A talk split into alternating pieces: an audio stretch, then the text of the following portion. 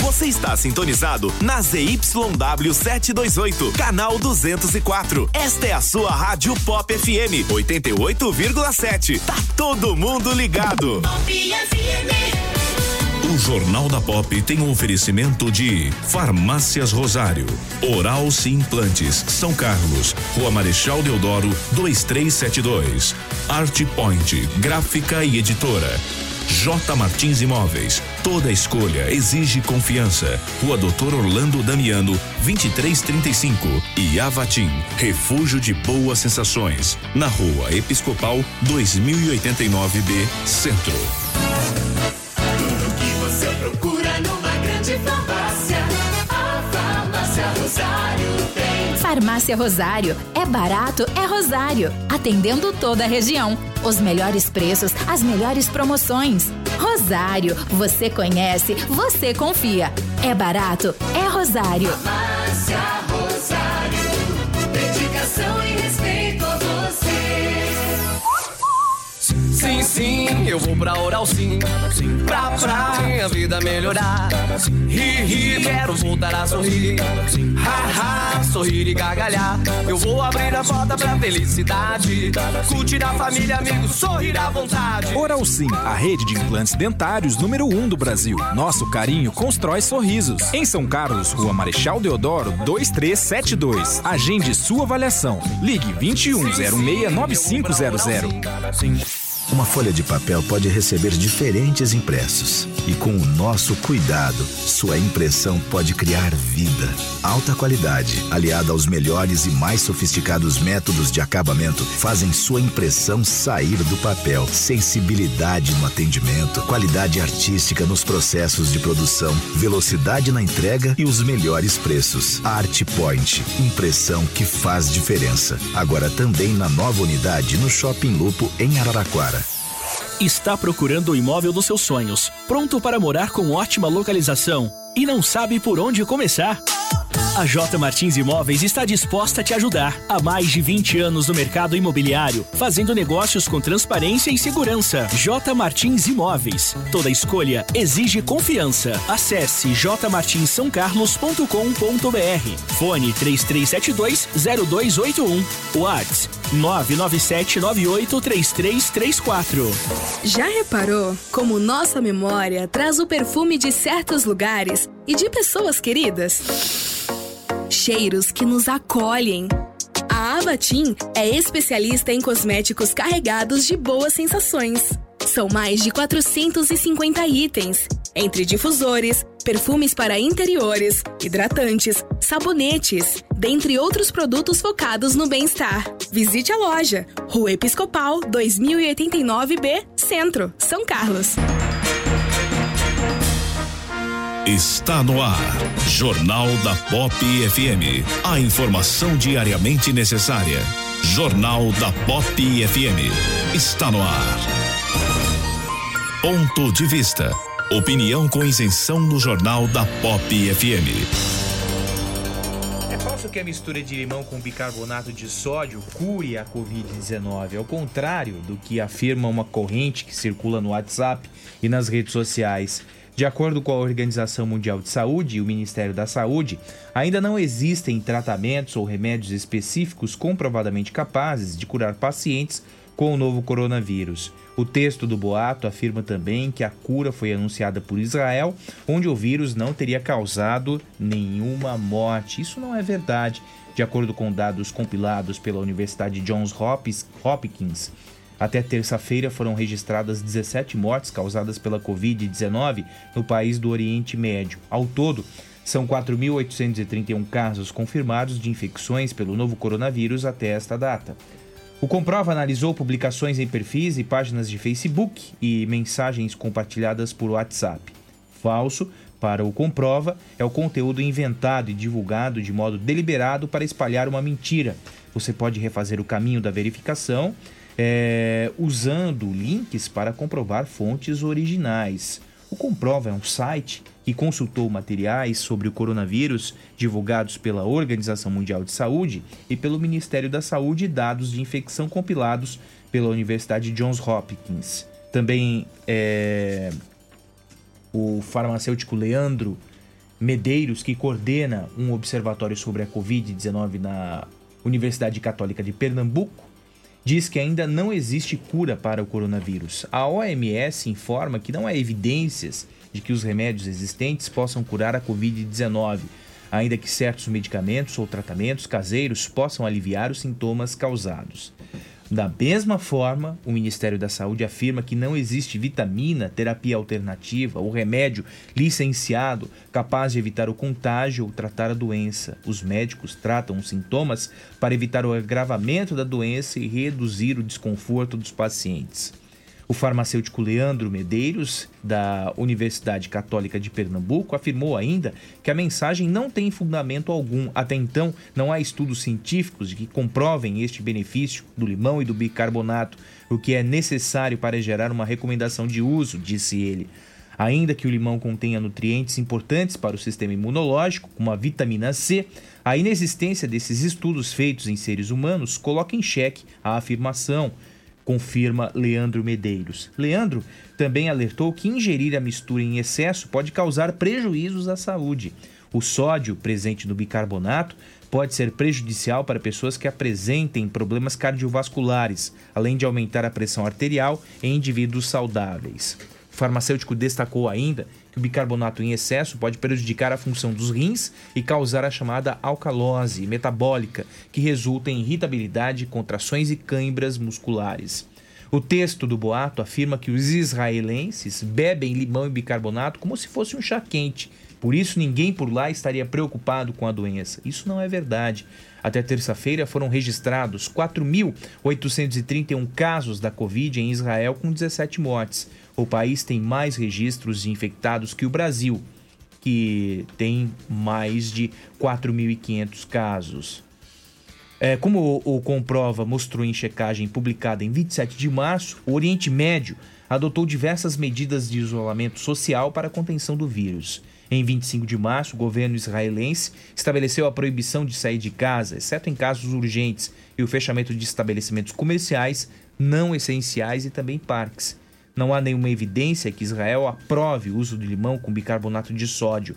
Na página do Ministério da Saúde israelense, as recomendações são as mesmas que no restante do mundo: ficar em casa, lavar as mãos e se dirigir a um médico em caso de sintomas como febre e dificuldade de respirar. Você está ouvindo Jornal da Pop FM. Bom dia, São Carlos. Bom dia, região. Bom dia, Polidoro. Opa, bom dia. Bom dia, Ney Santos. Tudo Bom bem? dia, tudo bem, Fabinho? Bom dia a todos. Nós estamos começando mais uma edição do Jornal da Pop. Hoje, quarta-feira, 1 de abril de 2020. Estamos no outono brasileiro e 19 graus aqui no Edifício Medical Center. Participe conosco. Nosso telefone WhatsApp é o 3416-8816.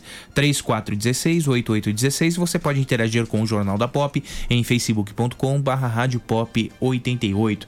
Nós também estamos no YouTube. Nosso canal é o Rádio Pop FM e o Jornal da Pop está no ar. Jornal da Pop FM e o clima. Durante esta quarta-feira, dia 1 do mês de abril, a expectativa é de tempo instável. Pode chover em boa parte do país por conta de instabilidades em altos níveis da atmosfera. No entanto, atenção redobrada de novo em áreas do norte e do nordeste, desde o oeste do Amazonas até o Rio Grande do Norte, volumes entre 20 e 50 milímetros podem ser registrados por conta da combinação das instabilidades tropicais, principalmente a atuação da zona de convergência intertropical. Já em áreas do centro-sul, possibilidade de chuva, mas por enquanto sem grande intensidade. Isso muda na quinta-feira, aí sim a chuva ganha força, principalmente no sul do Brasil, por conta da chegada de uma nova frente fria. Até lá, pancadas rápidas, isoladas, ainda faz muito calor. Aliás, falando de temperatura, durante essa quarta-feira, máxima de até 32 graus em Florianópolis, 30 graus em Vitória, 31 de máxima em Salvador e até 33 em Rio Branco. E aí, falando da quinta-feira, a expectativa é de céu mais nublado, chuva a qualquer momento no Rio Grande do Sul, queda na temperatura, mas é a partir da sexta-feira que veremos temperaturas bem mais amenas, tanto no sul quanto também em áreas do sudeste. Previsão do tempo, uma parceria Rádio Web e Somar Meteorologia de São Paulo, Amanda Souza. E aí, Ney Santos, como se comportam tempo e temperatura para hoje? Chances de chuva aqui na região de São Carlos são pequenas, embora existam, viu, Fábio? Em torno aí de 5%, mas provavelmente não teremos chuvas nesta é, quarta-feira aqui em São Carlos e em toda a região. É, como disse Amanda Souza, o tempo começa a mudar amanhã.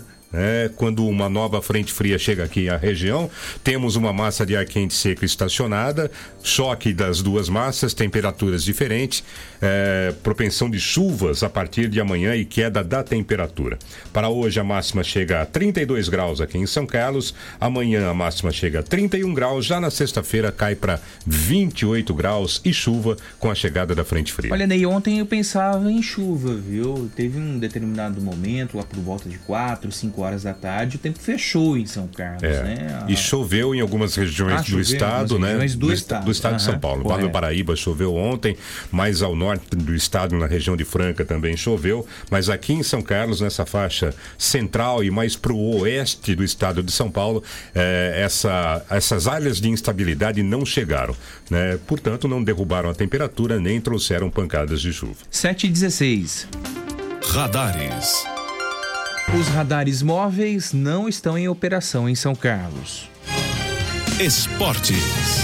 A pandemia do novo coronavírus que atinge o mundo paralisou o futebol, mas não o trabalho interno. As videoconferências estão garantindo a conexão entre atletas e comissão técnica da seleção feminina, assegurando assim a continuidade do foco no trabalho dos cuidados com a saúde. O preparador físico da seleção feminina, Fábio Guerreiro, explica o que tem sido feito neste momento de isolamento total. Fizemos dois grupos, as, as atletas que jogam no Brasil e as atletas que jogam no exterior. E aí a gente entrou em contato com elas também para ver como que elas estão, primeiramente, né? Se tá todo mundo bem. E aí a gente pôde conversar para poder também orientar o que, que a gente vai fazer é, da nossa parte a primeiro momento. É um questionário que elas vão responder diariamente. Se treinou, vai ter o pesar, como que elas estão se sentindo. Um questionário bem simples, mas é, é objetivo no nosso ponto de vista. E aí a gente pode também ter um controle da situação. Através do auxílio da tecnologia, a comissão técnica da seleção mantém a rotina de trabalho com cada um na sua casa. A agência Rádio Web, com informações da seleção feminina, Daniele Esperon. Torcida e seleção gigantes por natureza. O avanço da pandemia do novo coronavírus na América do Sul deve fazer a Comembol prorrogar a suspensão da Libertadores da América mais uma vez. Primeiramente, no dia 12 de março, a Confederação tinha adiado os jogos por uma semana. Em seguida, ampliou a decisão para o dia 15 de maio e agora já cogita alterar a data da volta dos jogos mais uma vez. Na avaliação da entidade, o torneio só pode ser realizado quando o futebol for normalizado nos 10 países da região. E além disso, por motivos óbvios, as fronteiras precisam estar abertas para a livre movimentação de delegações e torcedores dentro do continente. Toda decisão que for tomada para o retorno da Libertadores da América vai valer também para a Copa Sul-Americana. A Liberta foi paralisada na segunda rodada da fase de grupos, já a Sul-Americana interrompida após a realização dos jogos da primeira fase. Eleito o melhor jogador do mundo em seis oportunidades, o argentino Lionel Messi marcou mais um golaço, desta vez fora de campo. Através das redes sociais, o atacante comunicou que ele e os companheiros de Barcelona vão reduzir os salários em 70%, enquanto a pandemia do novo coronavírus assolar a Espanha. No comunicado, Messi deixa claro que, com a redução, o elenco está preocupado com o clube e principalmente com os funcionários. O camisa 10 do time catalão aproveitou para responder às insinuações do presidente do clube, Josep Maria Bartomeu, que nos bastidores teria dito que o grupo de jogadores não estava disposto a diminuir os salários. Após o posicionamento do capitão, o Barcelona emitiu nota oficial confirmando que chegou a um acordo com os atletas. O campeonato espanhol foi paralisado na 27ª rodada e o Barcelona liderava a competição com 58 pontos, dois a mais que o rival e vice-líder Real Madrid. Agência Rádio Web, com informações do futebol europeu, Cadu Macri.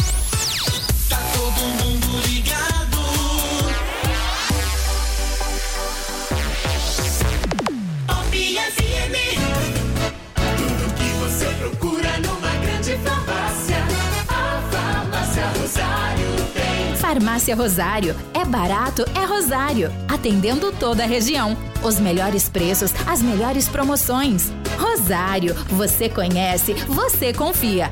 É barato, é Rosário. Farmácia Rosário, dedicação e respeito a você. Está procurando o imóvel dos seus sonhos, pronto para morar com ótima localização e não sabe por onde começar? A J Martins Imóveis está disposta a te ajudar. Há mais de 20 anos no mercado imobiliário, fazendo negócios com transparência e segurança. J Martins Imóveis. Toda escolha exige confiança. Acesse jmartinssaocarlos.com.br. Fone 3372-0281. Whats 997983334.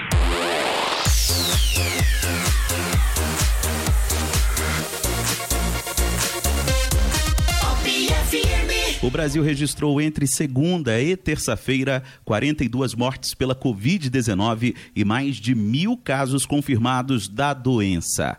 O balanço desta terça-feira, divulgado pelo Ministério da Saúde, aponta que até o momento são 201 óbitos e 5.717 casos confirmados do novo coronavírus no país, o que leva a taxa de letalidade no Brasil para 3,5%.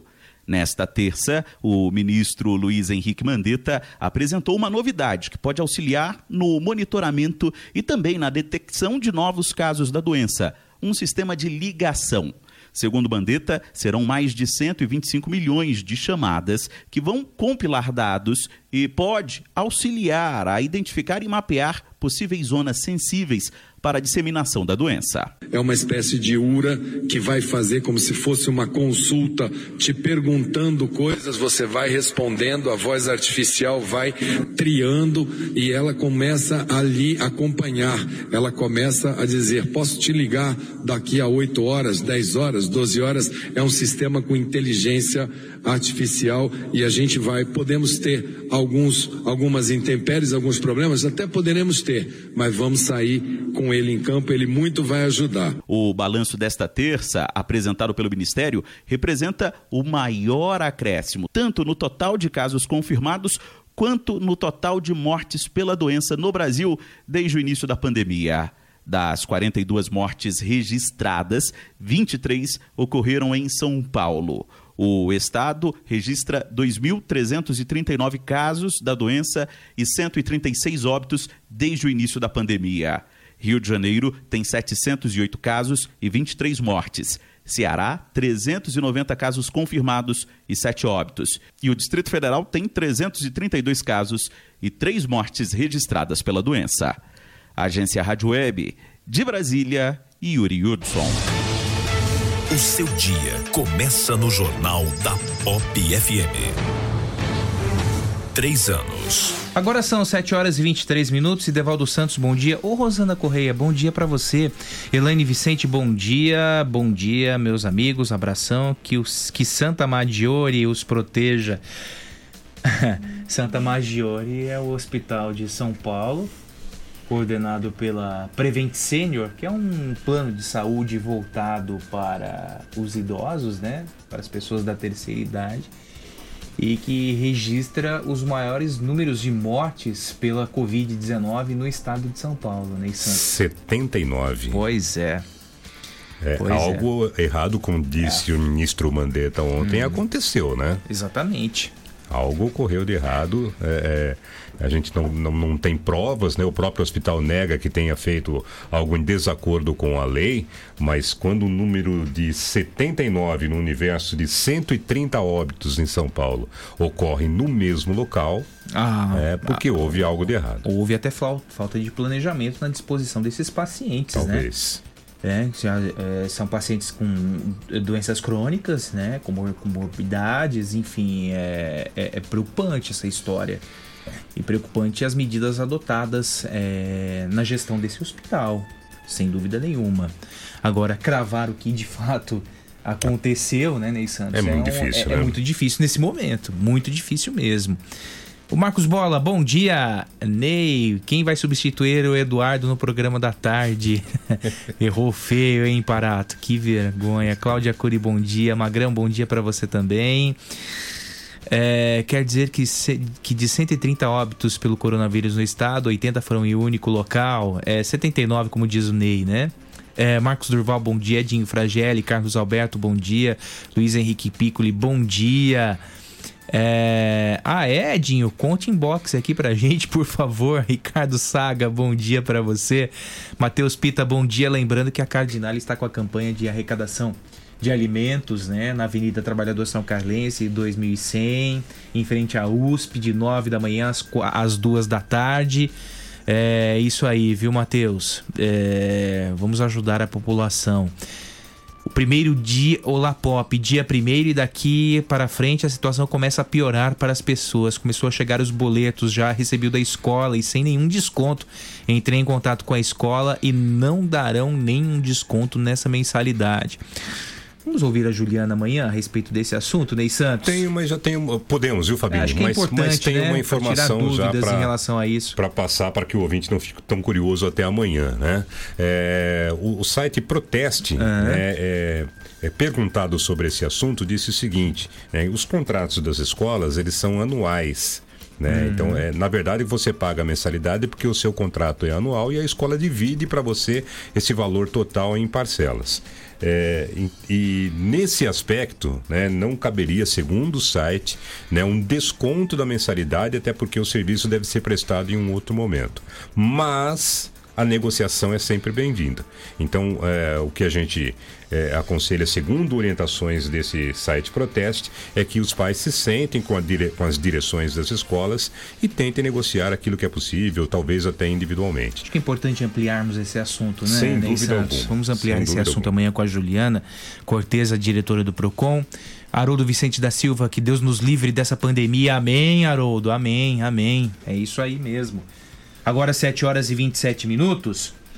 Preço da gasolina volta a cair. Semana passada o valor médio do litro recuou de R$ 4,48 para R$ 4,40. A pesquisa foi feita pela Agência Nacional do Petróleo em postos de todo o país. O principal motivo seria a redução dos valores nas refinarias anunciada pela Petrobras para acompanhar o preço do petróleo que despencou no mercado internacional.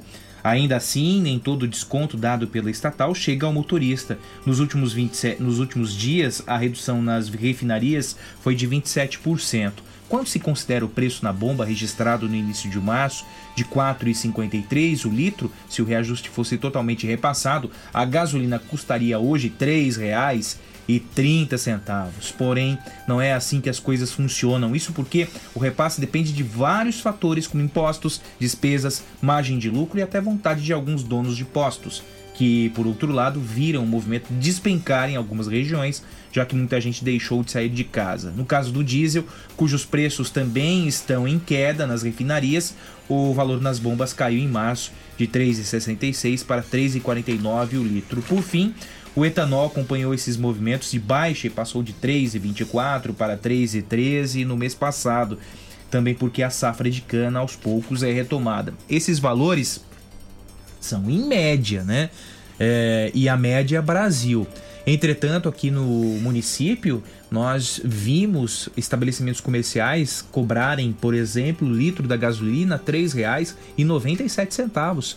Semana passada reclamávamos dos R$ 4,39, R$ 4,47, R$ 4,49 centavos o litro da gasolina. Hoje, o litro do combustível nos postos você encontra R$ 3,97, uma queda expressiva. E o litro do etanol é possível, é, pesquisando bastante, encontrar o litro a R$ 2,54. Ah, essa pesquisando bastante mesmo, viu, Fábio? Porque em média tá 2,85, né? 2,83. Não, pesquisando muito, né? Muito, muito, mas né? muito mesmo. viu? É, tem que, tem que pegar lá do fundinho do É, baú, né? exatamente. É, 4,48 para 4,40, né? Que caiu o preço da, da- da gasolina.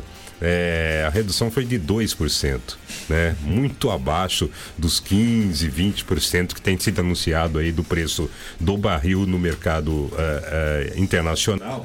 É, e que segundo a Petrobras, né, em épocas anteriores, é, permearia a política de preços da empresa. Né? Então é uma pena que isso realmente não chegue ao consumidor, porque nessa cadeia, né, que é nesse caminho que vai entre a Petrobras e a chegada do produto na bomba, tem muita gente né, que não faz a sua parte. É, e, e- e- como, como lembrado na nota, né? A gente também lembra que o, o volume de veículos em abastecimento caiu expressivamente, né? Nos últimos, nos últimos, nas últimas semanas em função da quarentena, né? Então, aí deveria valer a lei do mercado, né, Fábio? Uhum. Né, Como a procura tem sido menor, a tendência do preço também seria também. baixar. É a lei básica e precípua do mercado. Oferta e procura. né? Oferta e procura, exatamente. É verdade. Agora são 7 horas e 30 minutos. Nanão de Paula, bom dia, equipe pop. Sobre as eleições, será mantida a data de 4 de abril para filiação ou mudança de partido? Olha, Nanão, não tem nenhuma mudança nesse aspecto ainda. 4 de abril é o prazo final. É o prazo final. Pelo menos não temos nenhuma determinação nesse momento do Tribunal Superior Eleitoral. Não sei é, nada a respeito disso. A ministra Rosa Weber, né, que é Uhum. a, a- a atual presidente do Tribunal Superior Eleitoral, é, e ela ocupa esse cargo até junho, depois será substituída, mas ela disse que não há intenção dela é, e nem do próximo ministro, que me perdoe, me, me fugiu agora o nome de quem será, é, mas não há intenção de alterar os prazos e de alterar o dia da eleição, inclusive. Apesar da pandemia, até esse momento, o Tribunal Superior Eleitoral mantém as datas de filiação, de convenções partidárias, enfim, todo o calendário eleitoral, culminando com as eleições em outubro. 7 horas e 31 minutos, o prefeito Ayrton Garcia já determinou a aquisição, a princípio, de 10 mil kits de testes rápidos para identificação e rastreabilidade de casos do novo coronavírus na cidade, um investimento de cerca de 2 milhões de reais. Nós estamos em contato nesse momento com o secretário de Saúde, Marcos Palermo. Palermo, bom dia. Obrigado pela sua participação. É, esses testes já estão à disposição da população? Qual é a disposição é, desse, é, desses testes para a- as pessoas que passarem pela rede pública de saúde? Bom dia novamente, Palermo.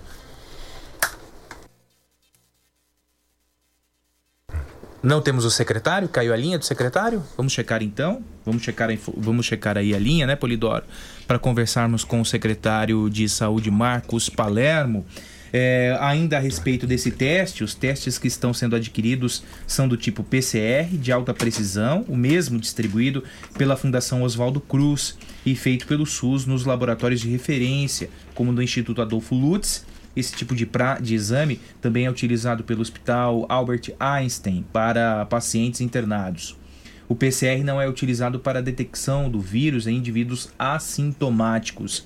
A aquisição dos kits faz parte de uma medida adotada por orientação do Comitê Emergencial de Combate ao Coronavírus, juntamente com as determinações de restrição do fluxo da população, com a suspensão das aulas e do comércio e prestadores de serviço não essenciais. Ney Santos, a respeito desses testes, ontem eh, acompanhava uma entrevista de médicos especialistas.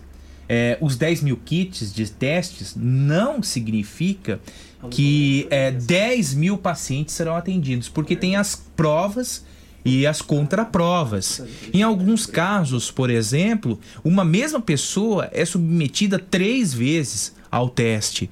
Então é, é importante esclarecer isso à população. São 10 mil kits, mas é, não necessariamente 10 mil pacientes serão atendidos por isso. Não é isso mesmo, secretário Palermo? Bom dia. Bom dia, Fábio. Bom dia, Ney. Bom dia, Polidoro, ouvinte da FOP. Exatamente.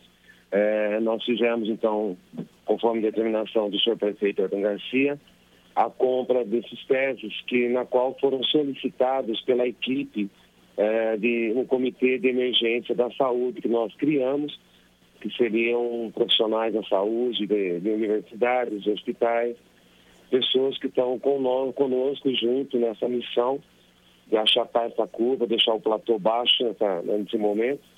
E nós adquirimos 10 mil testes, que é o PCR, né? O teste mais é, que tem a maior, a maior percentual de positividade. Então, isso vai ajudar muito nessa questão para nós podermos mapearmos a situação do município e podermos tomar tratativas eh, sabendo sim quais os números de pacientes contaminados, quais os números de pacientes eh, que não são, não são positivos. Você citou há pouco eh, o hospital em São Paulo, né, que era o Comfort Senior, que era uma operadora. Santa Maggiore. Isso, esse é o hospital, mas o convênio era o Sênior, né? Um Prevent Senior.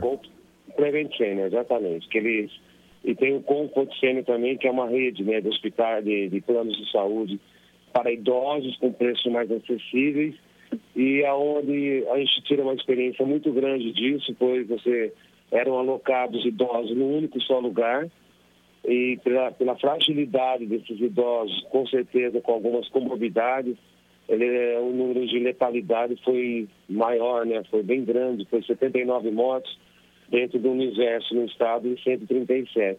Então, isso a gente tira de experiência também, porque sabemos que nós não podemos colocar idosos lado a lado ou em mesmo local com pessoas que nós sabemos que estão sendo atingidas também de média idade. Pessoas de, de 26, de 30, 40. O Rio de Janeiro tem um número muito assustador, que é o maior índice de pessoas internadas são de 30 a 39 anos. Então, a gente já está sabendo disso e pensando nisso também, tiramos como experiência que nós não podemos alocar idosos sem todos acumulados em um lugar só. Ô, secretário, bom dia, tudo bem? Ô, Ney, bom dia, satisfação em falar com o senhor. Toda minha. É, ô, Marcos, é, como é que funciona a logística desses testes? Eles precisam ser realizados em local ah, adequado, um local especial? É, como é que é a coleta no, no paciente? Como é que se dá a engenharia desse teste? É, na verdade, o que, que nós. É, uma- que, qual que nós, o que nós pensamos nesse primeiro momento? Primeiro, examinar os pacientes internados, né? Os pacientes que estão internados, graves, não graves, estáveis. Para quê? Para que você tenha um universo de contaminação o- do falso positivo e poder, sim, já é, dimensionar as áreas a serem, é, a serem atuadas. O teste é feito pelo SWAB, né, que é a coleta da, da, da narina, né, do, do- da secreção nasal. E eles, eh, segundo o laboratório que nós estamos eh, cotando o preço, seriam em três dias o resultado já sairia. A partir disso, você não dá mais um tiro no escuro, você não fica, você não luta contra o invisível, você já tem um número, você já tem uma, uma posição, a evolução da doença, principalmente a evolução da contaminação. Ah, nós estamos contando também que o governo libere para nós os de IgG, segundo a nossa vigilância, a vigilância, a, Crislene, nossa diretora, que também será importante, porque o IgG, ele dá também aquele paciente que teve a doença e criou anticorpos e se recuperou. Esse é um número muito importante também para todos nós, para ver o máximo de pessoas contaminadas que se curaram, né, que se restabeleceram, e aquelas pessoas que foram assintomáticas, que tiveram a doença, mas também não manifestaram sintomas. Mas nesse momento o principal teste para nós é o PCR, que ele vai dar, eh, ele nos dará a possibilidade de mapearmos a cidade, de a gente poder agir, principalmente na questão de pacientes graves, doentes de UTI, para que não colocamos eles em risco ou outras pessoas em risco que não estão contaminadas. Apenas pessoas sintomáticas dentro do protocolo. Hoje, qualquer pessoa que espirra pode ser uma pessoa contaminada. Então, isso não tinha esse, esse parâmetro, não tinha essa referência. Então, a partir de agora, com o SET chegando, a gente consegue ter um, um paralelo melhor, um universo melhor e com maior possibilidade de poder agir. É, eu, eu acredito que a, a minha pergunta foi respondida em partes, né, pelo secretário Palermo, é, mas é, eu, eu, eu torno a repeti-la. É, esses testes facilitam as ações da, do- dos agentes de saúde, né, Palermo? Esse é o principal objetivo também dos testes, né? É, no primeiro momento seriam os pacientes internados, depois toda a equipe da saúde. Você não pode ter uma pessoa na- trabalhando na saúde, se ela está contaminada, você vai passar para o próprio paciente. Dentro do fluxo da saúde que nós estamos feito, nós estamos fazendo, que está sendo elaborado, é o nosso planejamento. Ah, são vários, várias etapas principais. Primeiro agora, nesse momento, são, serão os CEFs, a construção de leitos de UTIs, que a, Santa, a nossa Santa Casa será o epicentro de pacientes graves e gra- gravíssimos. A- a- o Hospital Universitário eh, nos dará suporte no atendimento clínico de enfermaria, que seriam atendimentos regulares, e alguns possíveis pacientes contaminados também numa ala separada no hospital. Além disso, estamos fechando, ou, ou eh, hoje, praticamente hoje, estaremos já definindo qual será o nosso hospital de campanha.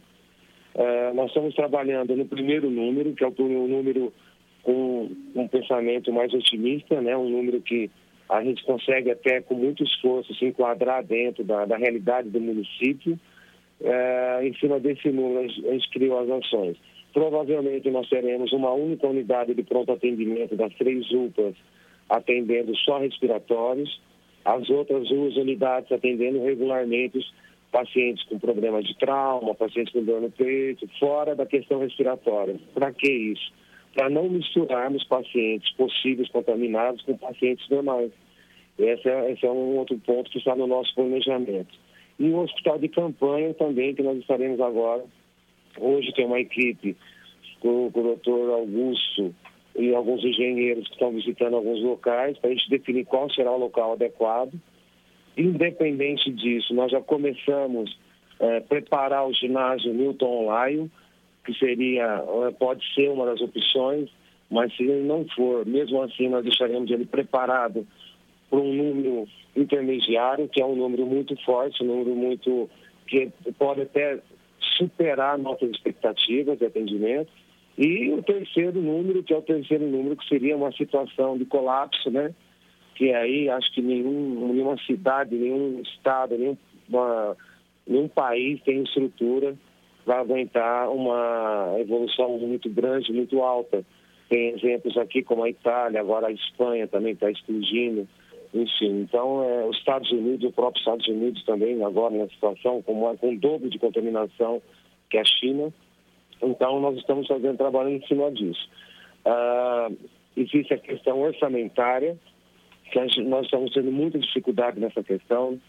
Ah, tudo que está sendo feito está sendo feito com fonte 1. Os recursos repassados vieram 1 milhão e 900, eu não sei o número exato, mas aproximado, 1 milhão e 900 do governo do Estado, mais 460 mil ontem do governo federal para o Covid. Só para você ter uma ideia, nós fomos eh, provocados pelo Ministério Público do Trabalho para que nós tivéssemos que liberar os servidores públicos com acima de 60 anos. É, só que em São Carlos, na saúde, nós temos cerca de 157 servidores. E isso levará aos cofres do município a reposição desses funcionários, basicamente mais 5 milhões, alguma coisa, 6 milhões para três, por três meses. Então, o que nós estamos um pouco preocupa- preocupados é a morosidade das tratativas de órgãos federais e estaduais na questão de suporte aos municípios. Todos os municípios estão tendo dificuldade em comprar as EPIs. Para você ter uma ideia, eu estava conversando com a nossa diretora financeira agora. Em 10 dias nós consumimos 24 mil máscaras, né? Porque você não é, não são só os servidores que usam, ah, os pacientes é, é, possíveis é, contaminados também tem que colocar no atendimento, a nossa, a nossa enfermagem já coloca, já dá a máscara para a pessoa se proteger e não contaminar outro. Então é isso. Até agora nós lutávamos contra um, uma situação invisível, não tínhamos números conclusivos, não tínhamos números concretos para poder agir. Ah, até agora, nós tivemos seis mortes suspeitas, para você ter uma ideia, não chegou até agora o resultado dos exames. Então, eu acho que nós estamos patinando muito em cima disso, não depende só de nós. Ô, ô, Marcos. Nós queríamos ser mais rápidos. Né?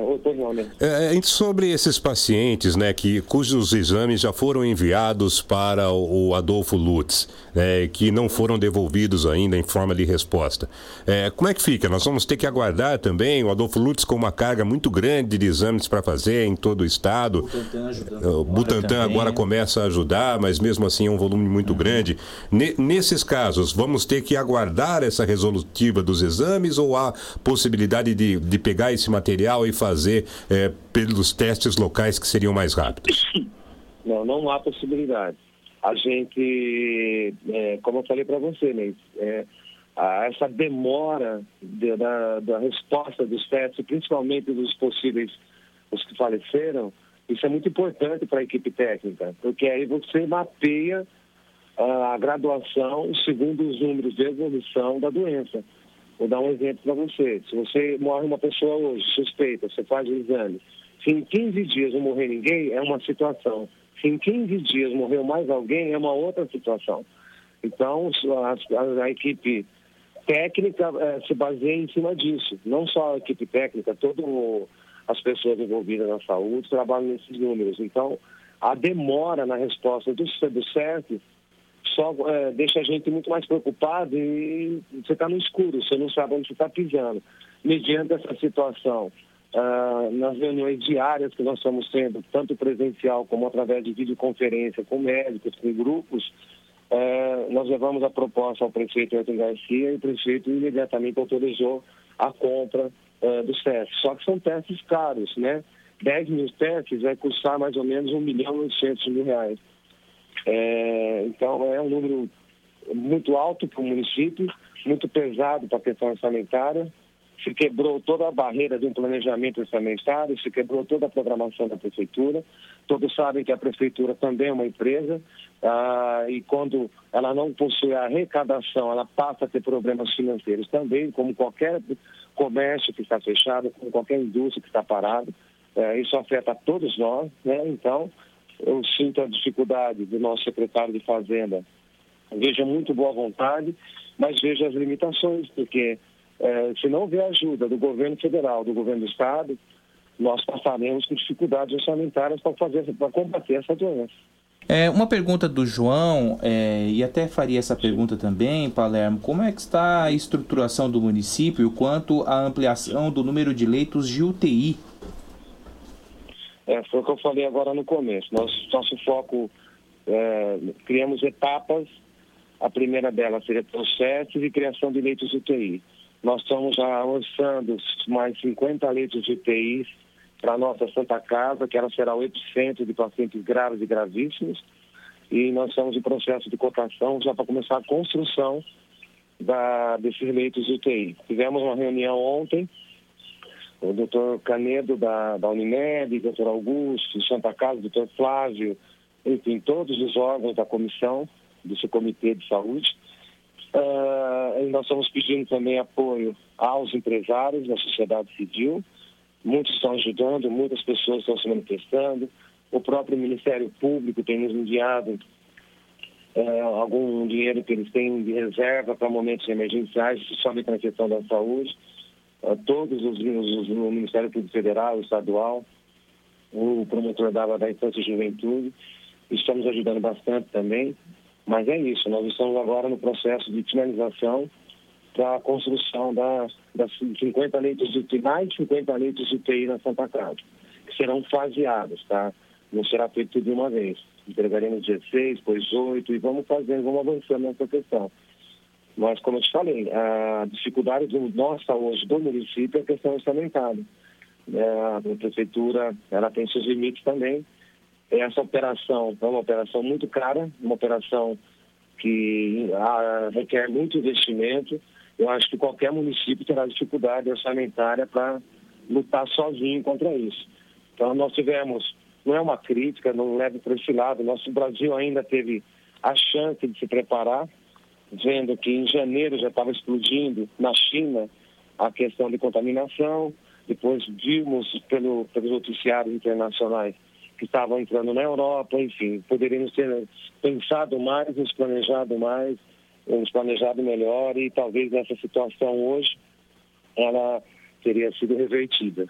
Eu vejo que eh, essa situação de, de pandemia globalizada nos mostra o quanto que nós temos que repensar na questão de saúde. Eh, todo mundo sabe que é preconizado pela lei de responsabilidade fiscal, que 15% é o teto né, mínimo que a gente tem, um gestor tem que investir na área de saúde.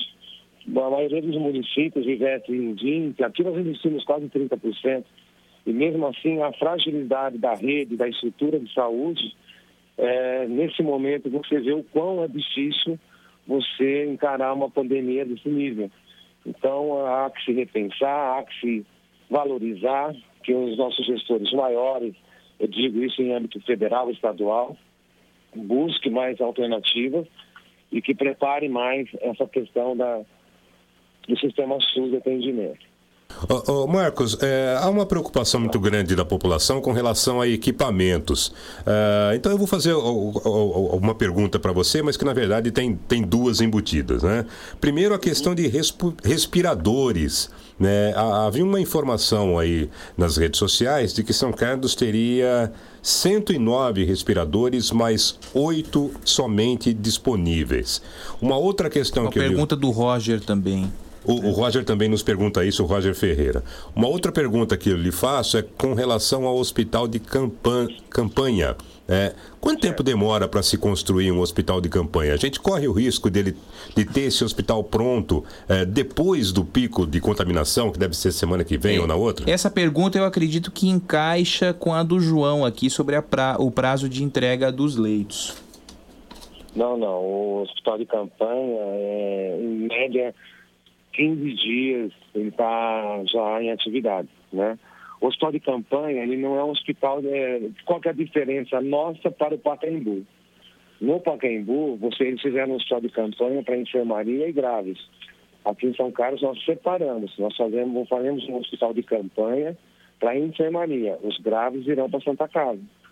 Essa é a diferença. Se eu tivesse que montar um hospital de campanha eh, com leitos de UTI, eu teria sim um prazo maior para terminar a obra disso daí. Por quê?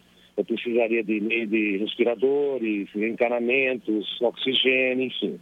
E você tem que achar um local ideal para você eh, poder fazê-lo. Agora, como nós separamos as UTIs dos hospitais da, da enfermaria, o que, que é o nosso hospital de campanha, qual seria o protocolo para ele? É aquele paciente que não está grave, mas precisa de, de observação de enfermaria, internação de enfermaria. Então, você não mistura esse paciente menos grave com um paciente muito grave.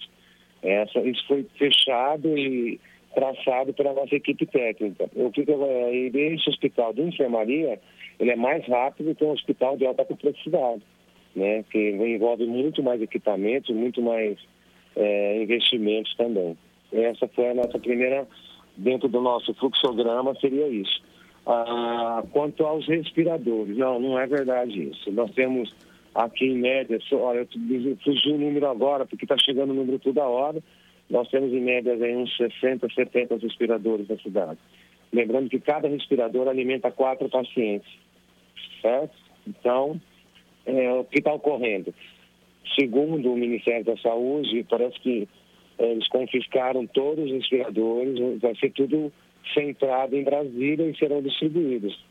Só que o que eu vejo é muita fala de âmbitos dos governos, dos, ambos os governos, e pouca ações.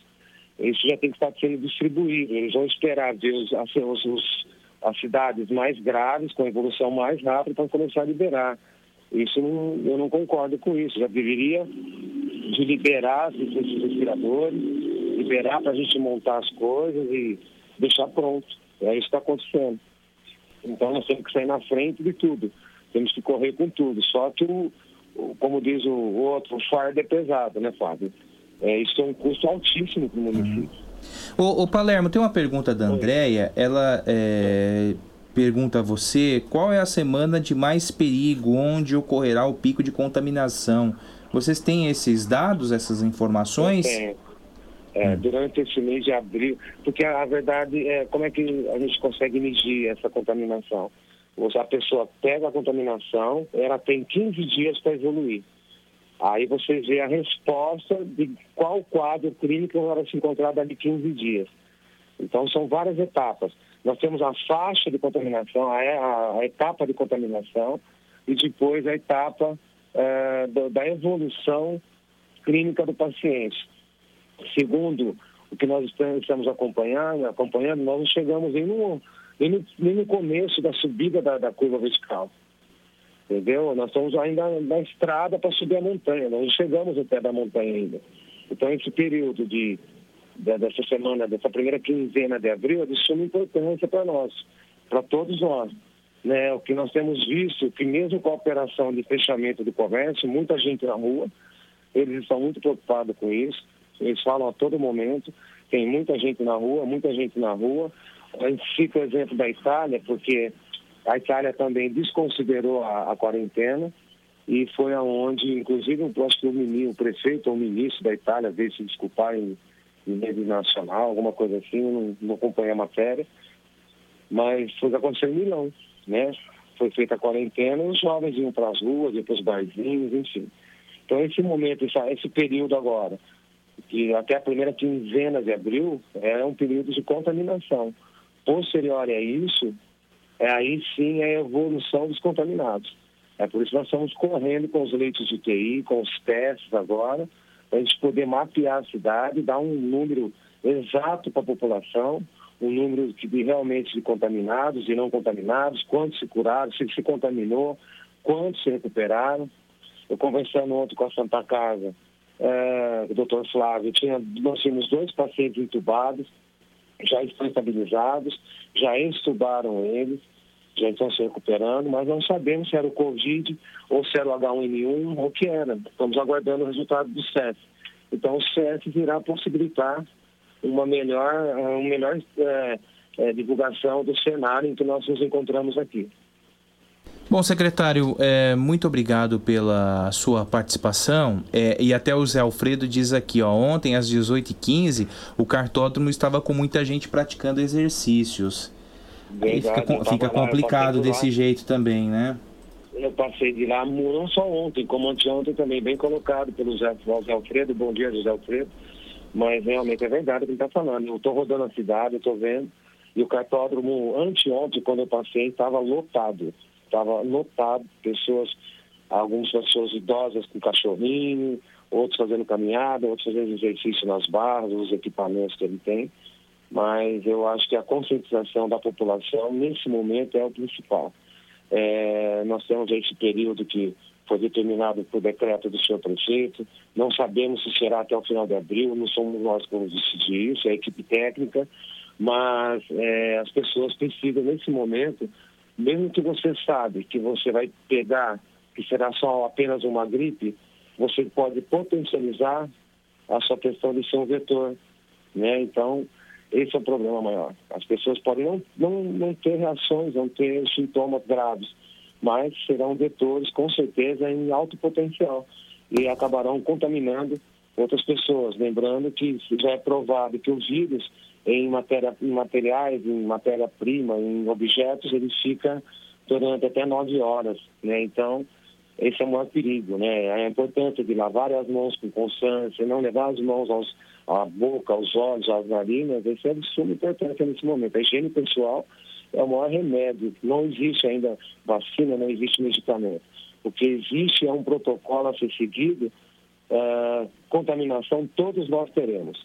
A nossa missão é deixar um número mínimo de contaminados. A nossa missão é ter um número mínimo, mínimo de letalidades.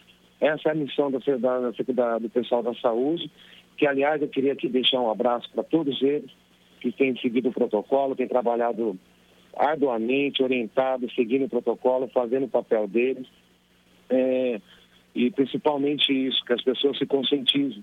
A equipe da saúde está saindo das suas casas, colocando as vidas não só delas, mas dos familiares delas em risco para poder salvar a pessoa. E quando você não obedece um protocolo, você não está só não respeitando o decreto, você não está respeitando ao próximo, o amor ao próximo, a equipe da saúde.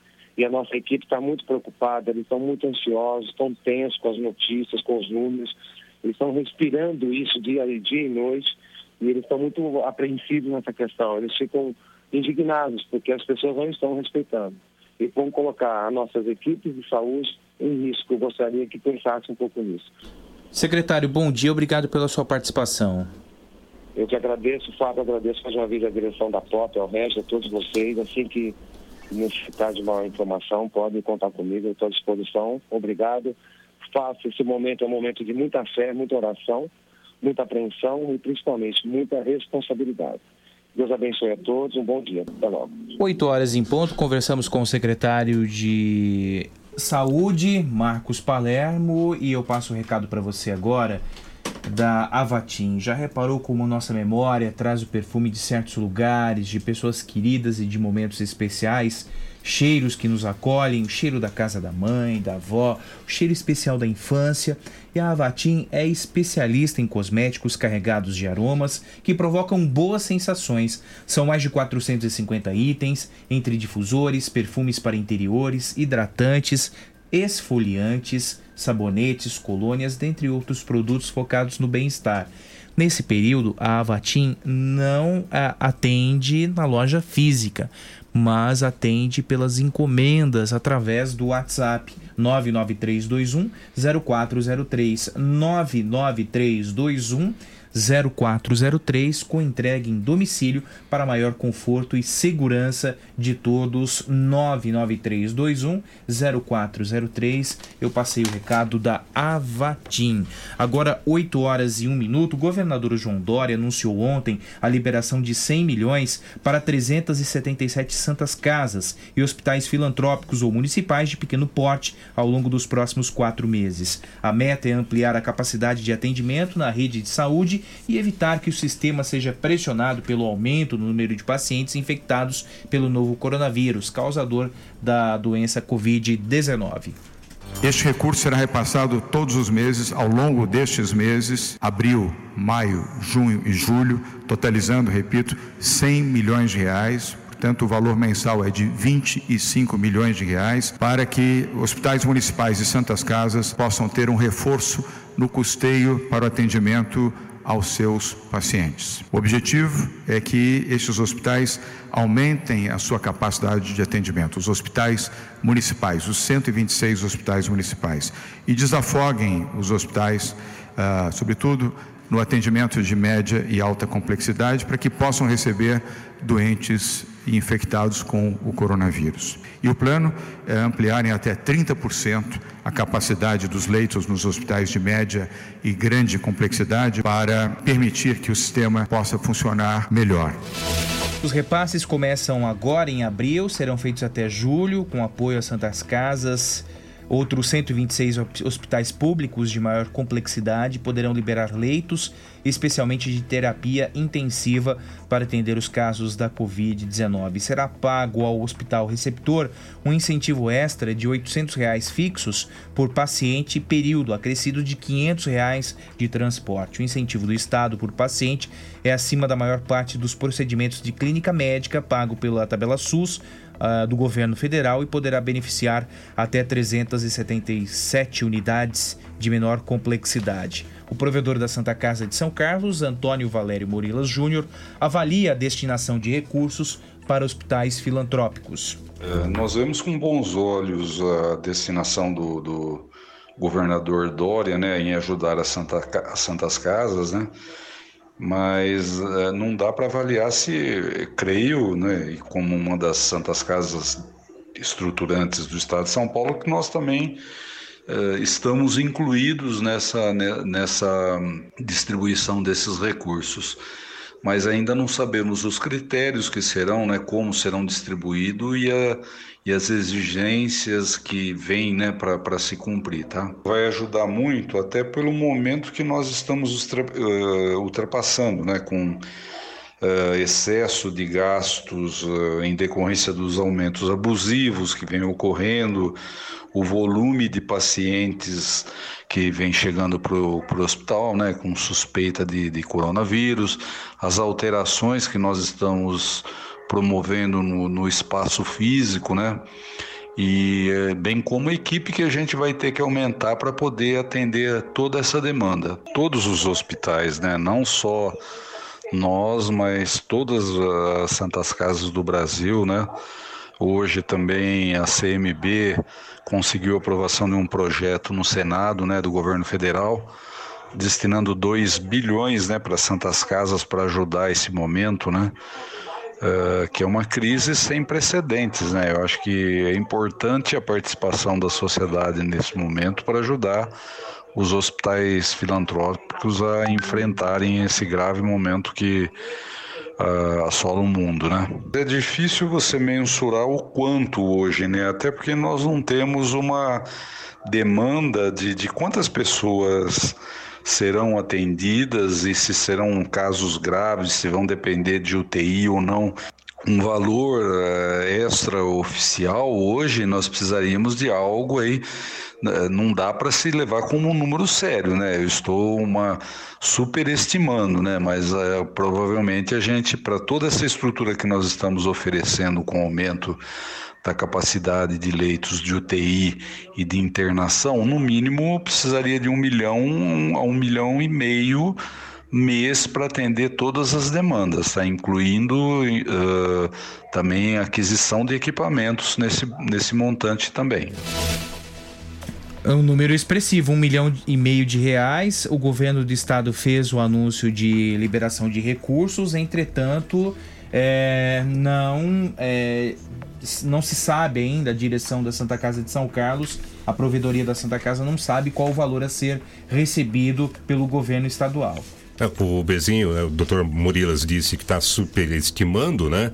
Mas mesmo assim, né, Fábio, a quantidade de um milhão a um milhão e meio mês por Santa Casa, por é, hospital que faça esse atendimento, é uma quantidade de dinheiro muito grande. Né? Os governos têm que trabalhar com essas questões, isso não pode ficar também só a cargo da instituição. Né? O governo estadual, o governo federal tem que ajudar bastante nesses recursos e contar até, por que não, nesse momento, com a iniciativa privada para suportar nesse momento de crise. Né? A, a Covid é um problema de todos nós. Né? Não é só de uma instituição, não é só de um governo. É um problema de todo o país que tem que ser resolvido em conjunto. O governo é, do estado liberou 100, eh, anunciou a liberação de 100 milhões para 377 santas casas. A de São Carlos certamente está é, inclusa né, nesses recursos porque a nossa o nosso hospital filantrópico é considerado pelo governo do estado como um hospital estruturante. Exato, mas 100 milhões para 377 Santa é. Casas, né, na média daria aí em torno de 20 e poucos milhões para cada Santa Casa, né? É, para cada Santa Casa. Dependendo do período de é, de uso do hospital para a contenção da pandemia é, se torna um recurso inexpressivo. Exato. Inexpressivo, Ney Santos. 8 horas e 7 minutos. É, vamos quebrar um pouco o clima, né? E, e, e adotar o viés e mostrar a questão solidária de muitos são carlenses. Cinco são carlenses no final de semana foram à beira da rodovia Washington Luiz no quilômetro 242, para distribuir alimentos marmitex para os caminhoneiros. E a iniciativa é da Thalissa. A Thalissa está conosco na linha, porque é, na quinta-feira haverá uma nova ação de distribuição de alimentos aos nossos caminhoneiros. Nesse momento de pandemia, quem segura a onda são os nossos caminhoneiros, os nossos destemidos caminhoneiros, além dos profissionais da saúde, evidentemente. Thalissa, bom dia, obrigado pela sua participação. Como surgiu essa ideia? Bom dia. Então, é, eu sempre ouvi aqui, né, depois que começou a Covid, que fechou os restaurantes, né? Eu estava ouvindo nas rádios um relato dos caminhoneiros que que não tem comida nas estradas, tem bastante capim e cana, mas comida que é bom não tem, né? É, outros emocionados, né? E daí então eu estava conversando com meu marido, ele falou, olha, faz algumas marmitas e dá para alguém entregar na pista, né? Mas eu pensei comigo, poxa vida, o mais legal é a gente estar tá lá, né? Agradecer eles, pedir muito obrigado, né? Que sempre são eles que estão salvando a gente. E aí veio os amigos. E daí pra frente, menino, foi um sucesso que a gente nem imaginava, né? É, a gente cozinha aqui em casa, né? Sempre com touca, luva, máscara, álcool em gel, né? Tudo para manter a higiene, né? Também não ficamos muito aglomerados. E, e foi um sucesso, sabe? Amanhã vamos fazer de novo, na hora do almoço, né? É muito gratificante, viu? É cada relato que a gente fica assim, emocionado. Thalissa, bom dia, tudo bem? Parabéns bom pela dia. iniciativa. É, quantas pessoas estão trabalhando com você nesse projeto? Olha, somos em cinco. Eu, a Kalila, o Bruno, a Débora e o Glauco. E, e quantas marmitas vocês estão conseguindo fazer por dia? Olha, amanhã vamos sair com 60 marmitas, né? Ou então, né, Thalissa, vocês distribuíram 30 no domingo, né?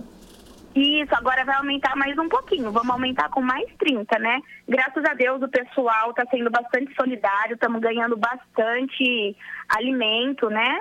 E vamos fazer até no nosso limite, né? Até onde der a gente está fazendo. O, se sobrar algum alimento, alguma coisa, vai ser tudo doado para asilo, ou a gente vai montar cesta básica para doar para famílias carentes. Vamos ver, né? Isso daí vai, vai vir depois da, desse ato solidário para os caminhoneiros. Primeiro eles, né? E, e como é que são os como é que os alimentos chegam até vocês para serem feitas as marmitas? São doações? Ah, vocês fizeram alguma campanha em redes sociais? Como é que se deu isso, Thalissa? Isso. É, na verdade, ah, o São Carlos agora fez uma publicação né, do nosso ato solidário. E daí em diante começou muita gente vir procurar, né, para poder ajudar. E aí tem pessoas que entregam aqui em casa, né? O Glauco, a Kalila e a Débora também estão saindo bastante para fazer a busca desses produtos, né? Sempre com luva, com máscara, né? Para ter a maior higiene possível. E tá sendo assim, hoje bastante pessoal vai vir entregar em casa também, né? E estamos arrecadando de tudo um pouquinho, né? Tudo está sendo muito bem-vindo. Ô Thalissa, eh, diz pra gente aí, e, e os caminhoneiros, que relato eles transmitem a, a vocês? Eh, de fato, a dificuldade deles em encontrar restaurantes abertos eh, pelas estradas do Brasil, que tipo de relato eles transmitem? Isso. É, teve um relato que foi passado ao Bruno, né? É, todos, né? Bruno estava me contando que todos estavam muito felizes, mas teve um especial que ele estava morrendo de fome, pois ele não estava conseguindo encontrar comida, né? E ele até se emocionou. E foi uma coisa muito bonita. O Bruno falou que foi uma coisa muito assim, muito gratificante. É, uma outra pessoa também me procurou pelo WhatsApp ontem, contando que o namorado dela é caminhoneiro, está lá em Sergipe, há mais de 15 dias na quarentena, né? Está lá em. É, tá lá na quarentena, né? Porque o pessoal não libera a cidade, não libera nada para ele sair. E ele ligou pro dono da carga, disse que vai ter que começar a vender os móveis para poder se alimentar. Que diz que a coisa tá muito feia. Ainda a situação aqui no estado de São Paulo é equilibrada, mas é, é, por outros estados do país, a situação dos caminhoneiros é preocupante, segundo esses relatos, né, Thalissa? Isso, é muito preocupante, sabe? É uma coisa assim que emociona muito, né? Todos sempre que param para pegar as refeições com a gente, sempre muito agradecidos, sabe? É, teve um também que falou que estava sem gás para cozinhar, né? E ele tinha passado a noite sem janta, o café da manhã, e era a primeira refeição, né, do almoço dele. É uma coisa assim que, que é muito gratificante, né? E, e na, na, na a beira emociona bastante. na beira da estrada você sinaliza com a marmita, o caminhoneiro já entende que aquele é um produto para ser entregue para ele. Isso, a gente fica uma pessoa mais à frente, né? Sinalizando as marmitex. E aí o caminhoneiro vai parando e lá na frente, né, onde dá para ele parar, tem um, mocinho que vai entregando, entendeu? A gente fica em três, né? É, fora, é, domingo foi uma turma, na hora das 11 horas, depois fomos outras, né? E a gente tá fazendo assim, sinaliza e eles vão parando lá na frente, a gente vai correndo e entregando, né? Vocês definiram qual será o ponto de entrega para quinta-feira, Thalissa? Olha, nós vamos fazer perto da, da polícia rodoviária, né? É, sentido norte e sul. No domingo eles apoiaram a gente, né? E agora dessa vez estão apoiando também. Então a gente vai fazer próximo a eles. Sentido Né? norte e sul é sentido interior para a capital, né? Isso, vamos ficar dos dois lados da pista. Ah, legal. Ô Thalissa, quem eh, se sensibilizou com essa história, com esse engajamento de vocês? Vocês aceitam alimento? Que tipo de alimento vocês aceitam para a confecção das refeições? Olha, arroz, feijão, macarrão, molho, cebola, alho, é, mistura, né? Que é o principal que a gente arrecadou muito pouco, né?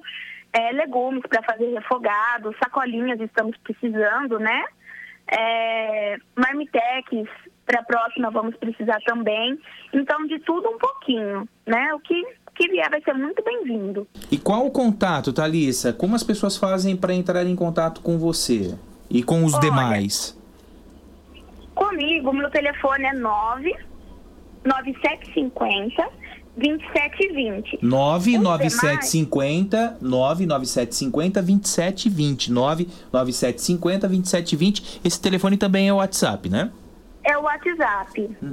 Tá certo? Certo. Legal, Thalissa. Thalissa, parabéns é, pela, sua, pela sua iniciativa.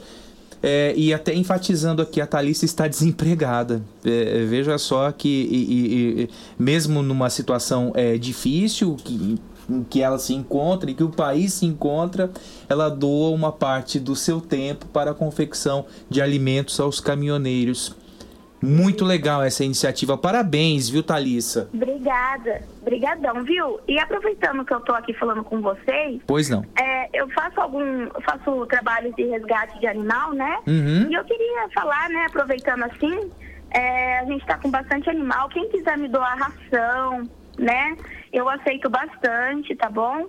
É, porque nós estamos num momento assim que tá um pouco difícil para todo mundo, né? Ô, ô, Thalissa, uma curiosidade: as pessoas estão abandonando animais em função do coronavírus ou não? Olha, eu vi alguns casos, né? E a gente está sempre compartilhando nas redes sociais que eles não transmitem, né? Enfim. É, mas teve alguns casos, sim, que eu, que eu presenciei, não aqui em São Carlos, presenciei assim, né? Eu, eu vi pelo, pela rede social, não aqui em São Carlos, mas em algumas cidades, né? é, do Rio de Janeiro, eu tive lendo, né? Então, assim, gente, não tem nada a ver abandonar os bichinhos, eles são, são anjos, né? E precisam da gente, né? É uma criação de Deus, precisa da gente. É, eu peço para as pessoas, sabe, parar de abandonar os animais, ter mais cuidado, que a gente vê muito descaso por aí. Thalissa, vamos repetir o seu telefone então, para as pessoas que se sensibilizaram com esse gesto e que de repente possam é, doar alimentos para a confecção das marmitex?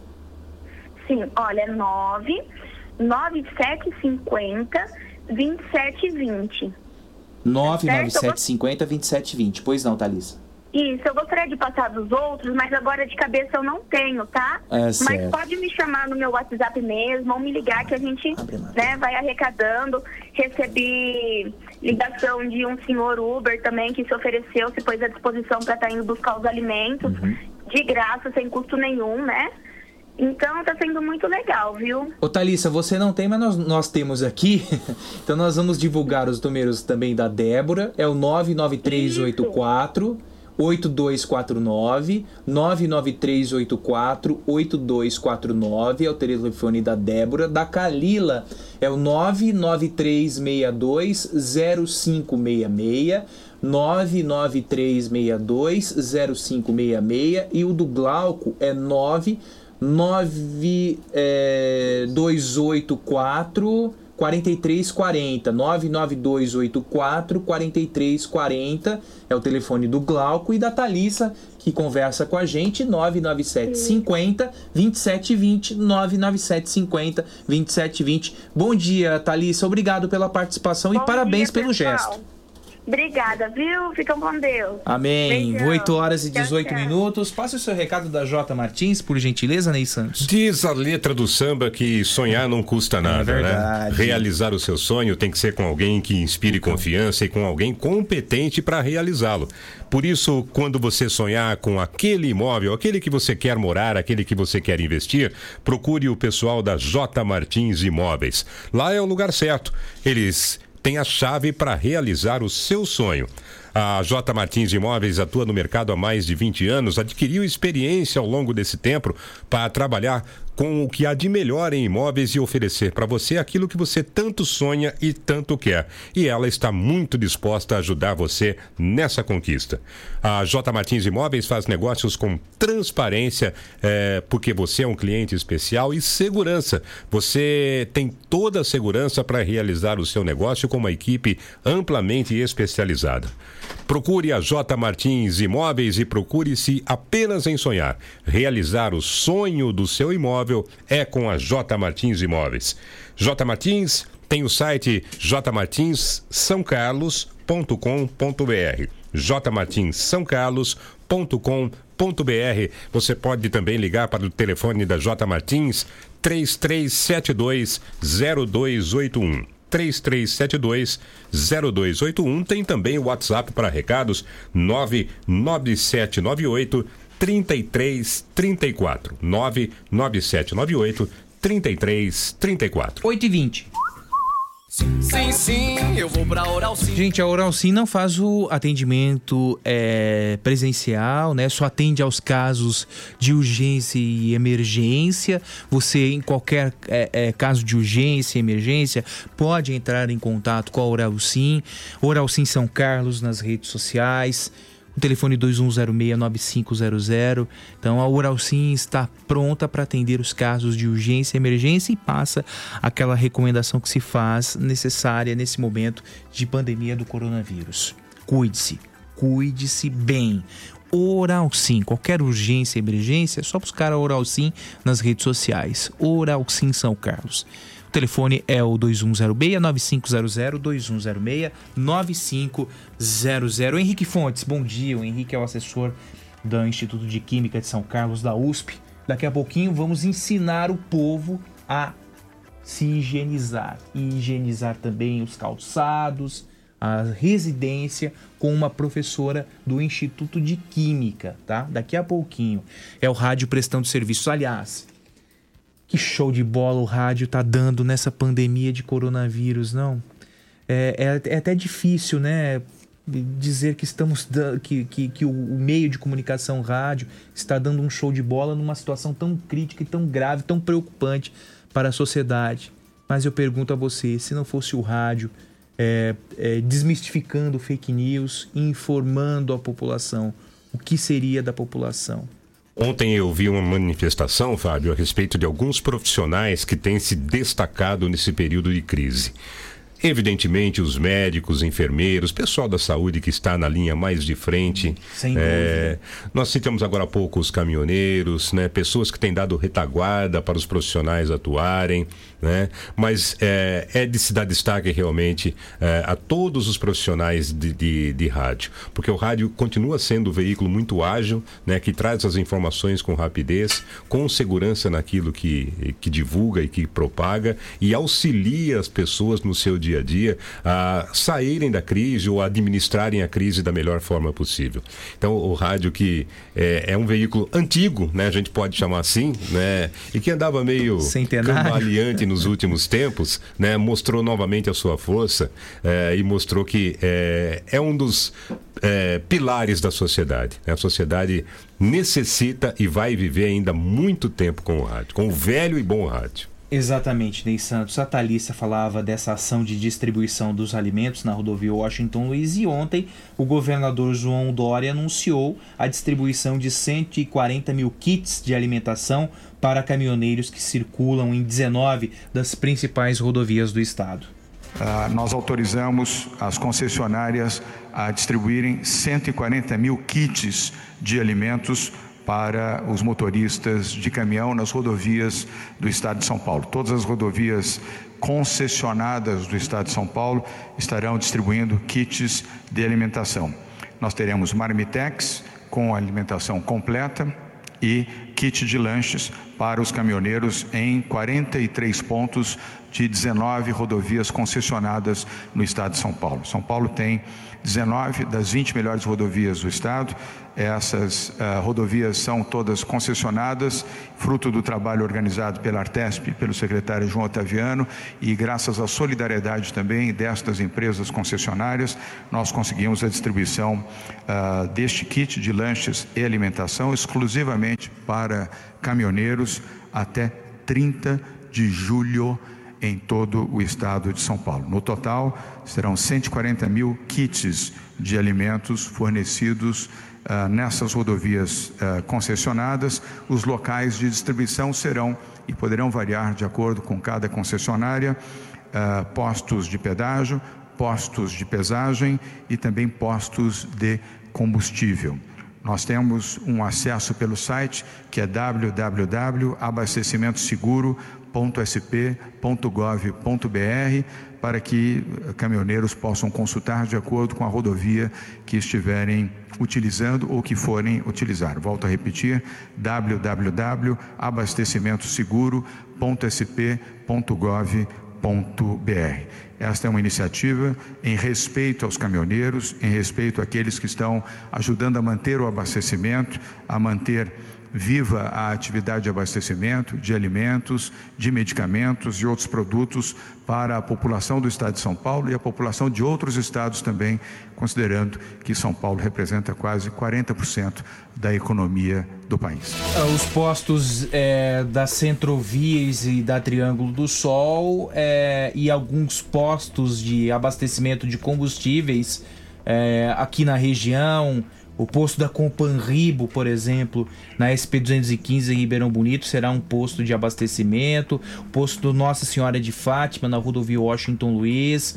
As praças de pedágio da Centrovias e da Triângulo do Sol também serão postos de, de- de distribuição destes alimentos. Mas se você tiver alguma dúvida, abastecimento seguro.sp.gov.br. Pois não, Ney? Entendi errado, É. né? Ou o governador disse que as concessionárias eh, pediram para o governo do estado e o estado autorizou. Se o estado autorizou, quem vai bancar isso é o governo do estado.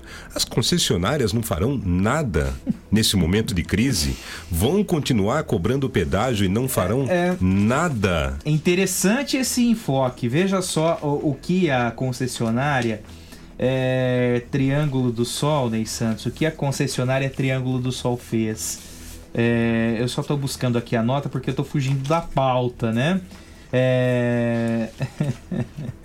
É, a- a- olha que, que, que atitude benemerente da concessionária Triângulo do Sol. Por meio de uma parceria com as empresas Connect Car e Veloy, eles iniciaram a distribuição de tags para caminhoneiros é, a- com isenção na taxa de adesão e da mensalidade por três meses. Ah, mas pagar o pedágio vai pagar. É isso mesmo.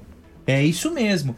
Quer dizer, eles vão dar o, ta- o tag é, da, da Connect Car e da Veloy. Isenção de três meses. No quarto mês, ferro na boneca, meu filho. Entendeu? Aí começam a cobrar a mensalidade. Nossa, que atitude benemerente dessa concessionária, né? Estou aqui em lágrimas. Olha como correm as lágrimas dos meus olhos. Olha, quando a gente vê atitudes como a da Thalissa, né, que é a população normal, população comum, o cidadão fazendo a sua parte na administração aí, dessa verdade. crise, é, a gente vê que empresas, né, as empresas concessionárias, esse pedágio que é, eu continuo na minha, na minha tese de que o preço é extremamente alto para os que a gente tem, não dão, n- não vem com nenhuma contribuição importante. O lucro é altíssimo, as empresas ganham muito, faturam bastante durante a normalidade, no dia a dia, e não contribuem nada com a sociedade nesse momento. Olha, é revoltante até isso. Né? O cidadão deveria cobrar, o governo do estado deveria ter até uma posição mais firme com relação a essas eh, empresas, porque nós vivemos uma situação de exceção. Todos têm dito indistintamente que é um momento de crise jamais visto. Né? Não é possível que você tenha empresas né, que já cobram muito mais do que deveriam cobrar na normalidade, nesse momento de crise, não dar o mínimo de contribuição numa concessão de serviço público. É, eu acho isso lamentável. Ô Fabinho, eu queria corrigir um dado que eu dei agora há pouco, né? O governo Estamos do estado. mal de matemática, hein, Ney Santos? Pois é, Fábio. Meus tempos de, matema- de bom matemático foram estão indo embora, viu? É, o governo do estado prometeu aí 100 milhões, né, para as- em torno de 300. Não é o alemão que tá chegando, não. né? Não, não, não, Não, é. não é o não, alemão. Não é, não. Ah, é tá. falta de prática mesmo de, de fazer Ah, prática pois de continha, viu, Fábio? Pois é. 100 milhões, né, anunciados pelo governo do estado para Para 377 é, hospitais, né? E eu disse que dariam 2 milhões e alguma coisa para cada um dos hospitais, na verdade. 377, isso mesmo. Na verdade, errei na conta, né? São 270, 280 mil reais para cada hospital. O Bezinho falou agora há pouquinho em um milhão e meio, né? Um milhão a um, milhão e um meio terço. mensais, né? É um- quase um quarto, né? É, é muito pouco. É muito pouco. É uma ajuda, a gente entende, mas ainda é pouco para atender esses hospitais. 377, 100 milhões, 377 mil, né? É isso? É 200. 370, 100, a 100 É. milhões, 377? É. É, é, não, é. É, é, tá 2 milhões e 600, ah, perdão, 260 mil, 270 mil para cada é hospital. um valor irrisório, né? É um, é um- veja só, o, o Palermo até divulgava é, a respeito da quantidade de máscaras né, que a saúde consome. 24 mil máscaras 24 mil máscaras em 10 dias.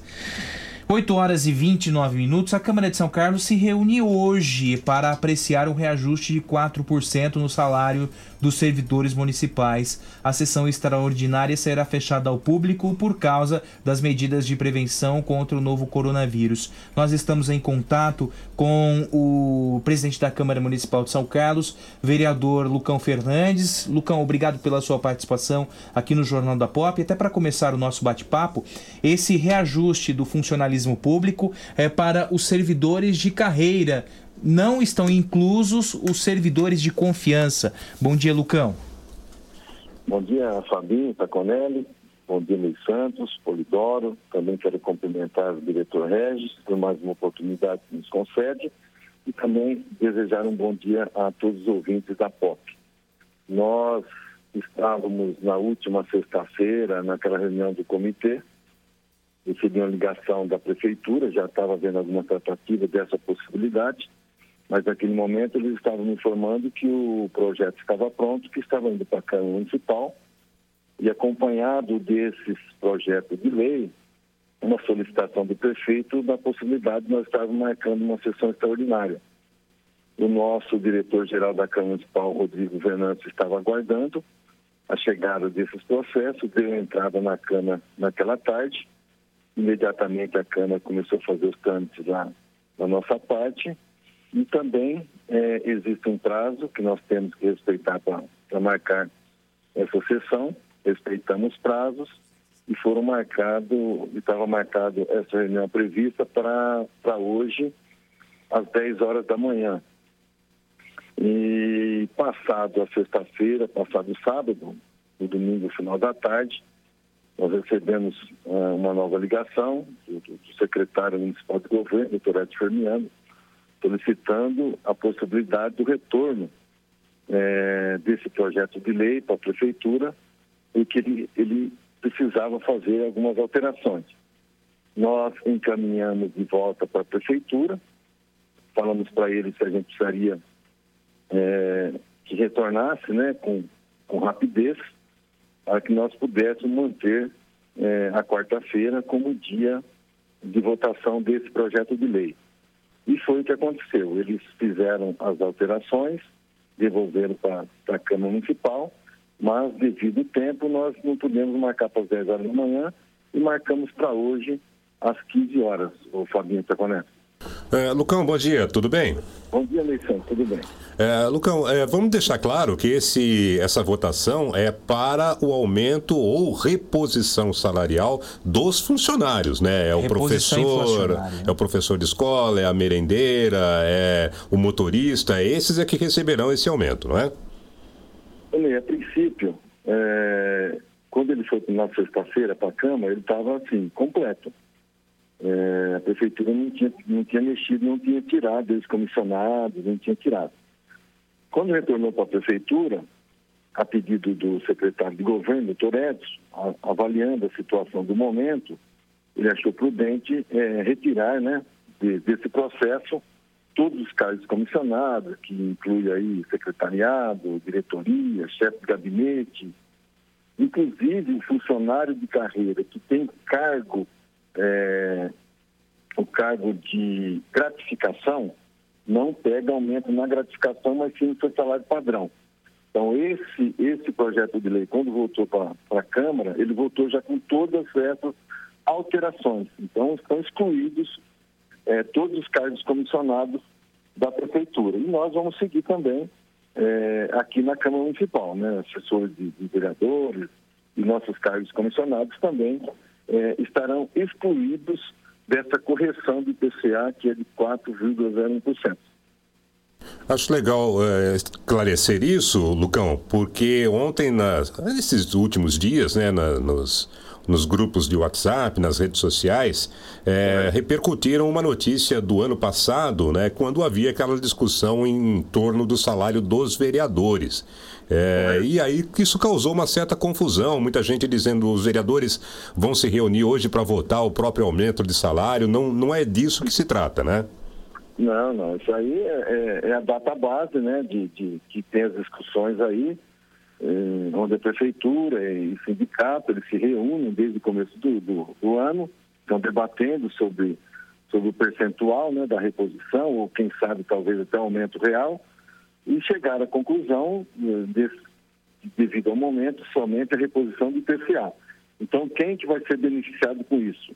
É, com essa nova é, decisão do secretário de governo, lógico que é, autorizado pelo prefeito municipal, é, somente o IPCA para os servidores de carreira da Prefeitura Municipal e também da Câmara Municipal. Aí, aí atinge o SAA e, e, e também a FESP, todo, enfim, somente para servidores de carreira. É, e, ô, Ney, eu tenho um, um, um testemunho aqui a dar sobre a importância do funcionalismo público. Exatamente, uma parcela pequena dos servidores não merece um centavo de reajuste. Mas eu, eu tenho um depoimento ontem e encontrei com uma, um servidor público. Veja só, Ney Santos, a dedicação e o esmero desse servidor público. Ele dá manutenção na rede de informática da, da prefeitura, e em especial da Secretaria Municipal de Saúde. E essa pessoa, esse funcionário de carreira, está longe da família, sabe? É, Para não, é, eventualmente, levar o coronavírus para o interior da sua residência. Então, esse tipo de servidor que é, se dedica com esmero é, ao trabalho no funcionalismo público, aos servidores da saúde que estão na linha de frente. Ontem, por exemplo, um, um outro caso que tenho a relatar: servidores da Unidade Básica de Saúde do Maria Estela Fagá com um caderno em mãos batendo de porta em porta em busca dos idosos para vacinação. São heróis, são guerreiros. Esses servidores merecem o nosso respeito o nosso aplauso nesse momento de pandemia. É para eles que esse reajuste, a reposição da inflação se faz necessária nesse momento. 4,01%. É isso, presidente? Isso. É, é o acumulado. É 4,01% relativo ao É. IPCA, né? Isso. É, é, então, Fabinho, você, você foi muito feliz nessa colocação, você está detectando aí alguns servidores. né? A gente podia até fazer uma abertura hoje dos nossos profissionais da saúde, que estão aí na linha de frente, estão na trincheira, né? É, cuidando da população, fazendo todos os atendimentos. Se a pessoa chega aí com, é, com o coronavírus ou não, com sintomas, é, são esses funcionários que acabam fazendo esse atendimento e, consequentemente, acabam depois voltando para suas residências. Alguns, às vezes, nem voltam. Tem pessoas é, que, às vezes, estão ficando até em outros lugares e não estão indo nem para casa. É esse exemplo desse servidor que acabei de mencionar aqui. Ele está longe da família. Você percebeu? Olha a, a, é, a responsabilidade que tem um servidor desse. Eu fiquei muito triste com uma colocação do, do, do, de um entrevistado da POP, ele acabou depois indo até num- numa outra emissora, falando que 20% dos servidores da prefeitura são bons. Sabe? É uma infelicidade, uma, uma colocação tremenda. Sabe? Eu diria que 80%, 90% dos servidores nossos é bom. Se tem é, alguns que não são, em todas as classes, em todos os setores, nas indústrias, tem uma, uma parcela de servidores que às vezes não contribui da forma que deveria. Mas a, a- a maior parte, a quantidade bem maior, é, esmagadora, são servidores que são comprometidos. E nós temos, Fabinho, eu falo como servidor público que fui durante 34 anos, eu conheço muito bem a classe. O que estraga muito a questão de servidores público municipal, eu falo porque passei por vários, por vários. São pessoas comissionadas que às vezes entram no nosso sistema da prefeitura, no poder executivo, que vêm totalmente despreparados e chegam de uma forma política que começam a dar, dar ordem e também não valorizam e não tratam o servidor da forma que deveria tratar. Esses servidores, muitas vezes, não a sua maioria, uma, uma quantidade menor que talvez é essa, e acaba recebendo alguma crítica, esse servidor se abate, se entristece, não desenvolve a- a- aquela porcentagem que deveria desenvolver do seu trabalho.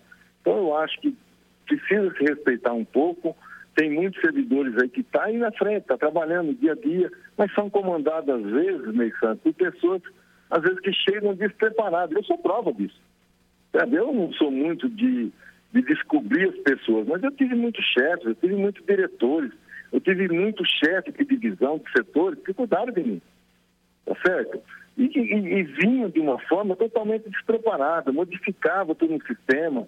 Você que trabalha nos setores, Ney Santos, Fabinho Taconelli, é, é o seguinte, você que trabalha no sistema há muito tempo, você sabe é, de que forma que as coisas vêm ocorrendo. E você poderia ajudar a dar sequência naquilo ali. Muitas vezes, a pessoa que chega modifica todo esse quadro. Não, não quero mais que seja dessa maneira. Vamos fazer de outra maneira.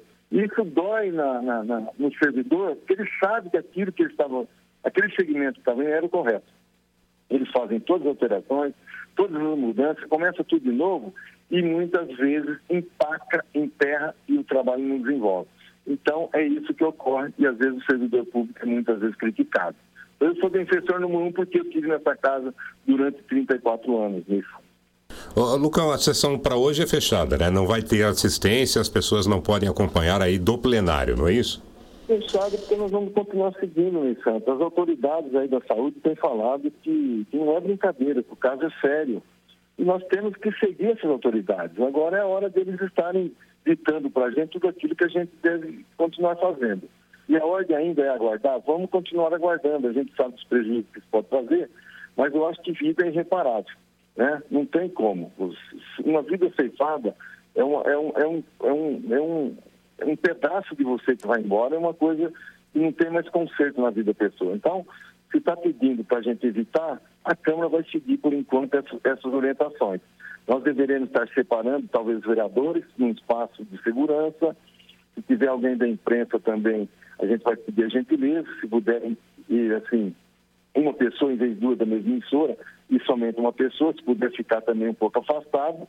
Eu vou ver se fica comigo ali do lado somente o, o Kiki, que é o primeiro secretário que vai, que vai fazer a chamada, que vai ficar falando das votações, e talvez hoje a população não vai ouvir, talvez, o, o vereador falando no microfone, mas o Kiki estará replicando aí a votação dos seus vereadores. São cautelas, é, nenhum assessor, pedi para nenhum assessor estar lá, solicitei isso dos vereadores, para que nenhum assessor, os funcionários da Câmara, só aqueles que têm necessidade de estar participando desse momento, né, que os processos ele tem que caminhar, ele tem que andar ali, então nós precisamos desses profissionais nos ajudando, a gente pretende desenvolver esse, esse projeto ainda hoje para a Prefeitura.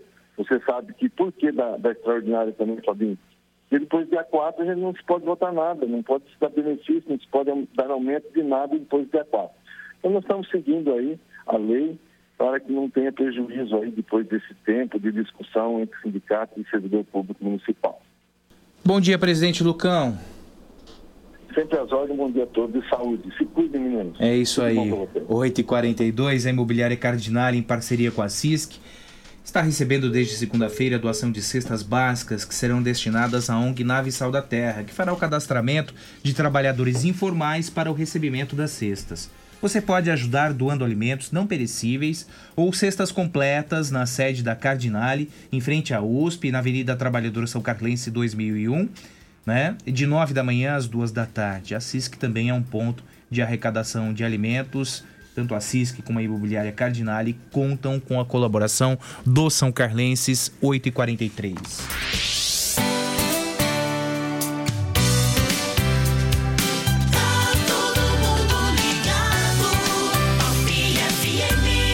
Está procurando o imóvel dos seus sonhos, pronto para morar com ótima localização e não sabe por onde começar? A J Martins Imóveis está disposta a te ajudar. Há mais de 20 anos no mercado imobiliário, fazendo negócios com transparência e segurança. J Martins Imóveis. Toda escolha exige confiança. Acesse jmartinssaocarlos.com.br. Fone 3372-0281.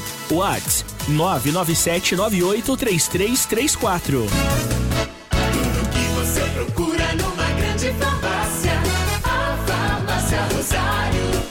Farmácia Rosário. É barato, é Rosário. Atendendo toda a região. Os melhores preços, as melhores promoções. Rosário. Você conhece, você confia.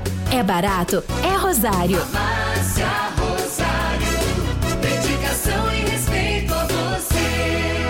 maneira mais inteligente de se proteger dos imprevistos é com a DF Seguros. Produtos e serviços das mais importantes seguradoras do país: seguros de vida, viagem, veículo, residencial, frota, consórcio e financiamento de automóveis. Viver sentindo-se protegido é o sonho da maioria das pessoas e ter um corretor de seguros muda tudo. DF Seguros. Experiência e tradição para zelar por você, sua família e seus bens. Avenida Getúlio Vargas, ao lado da DF Pneus. Fone 3411 3306.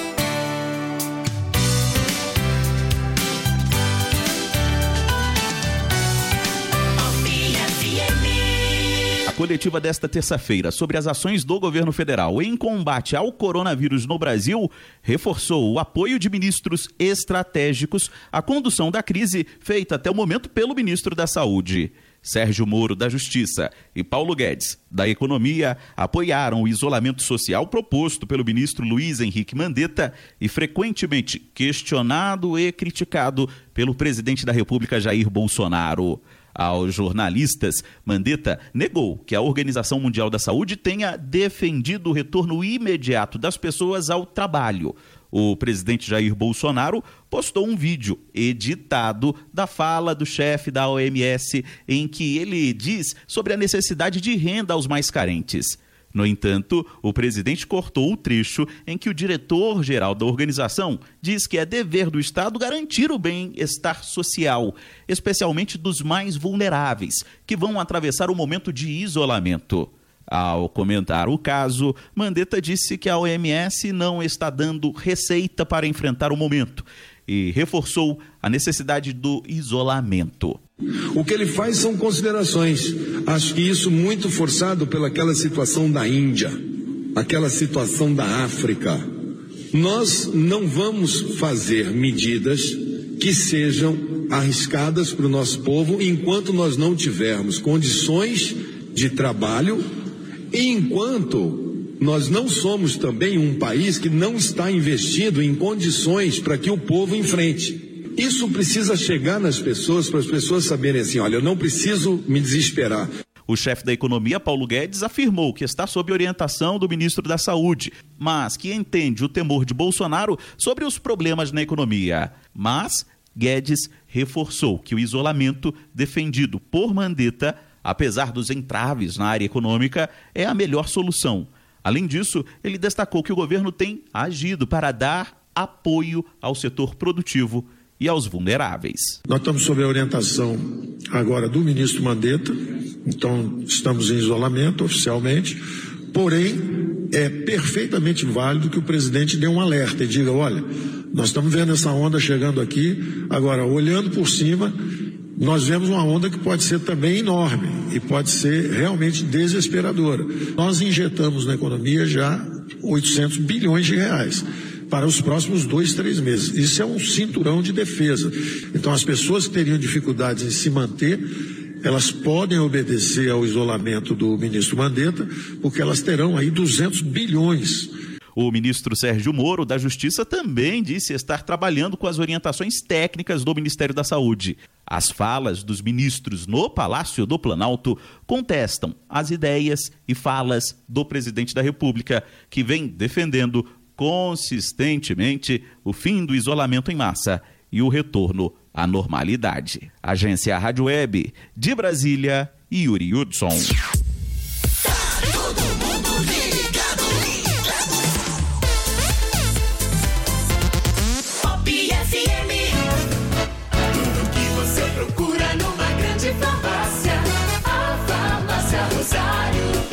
Farmácia Rosário. É barato, é Rosário. Atendendo toda a região. Os melhores preços, as melhores promoções. Rosário, você conhece, você confia. É barato, é Rosário. Farmácia Rosário. Dedicação e respeito a você. Está procurando o imóvel dos seus sonhos, pronto para morar com ótima localização e não sabe por onde começar? A J Martins Imóveis está disposta a te ajudar há mais de 20 anos no mercado imobiliário, fazendo negócios com transparência e segurança. J Martins Imóveis. Toda escolha exige confiança. Acesse jmartinssaocarlos.com.br. Fone 3372 0281. Whats 997983334.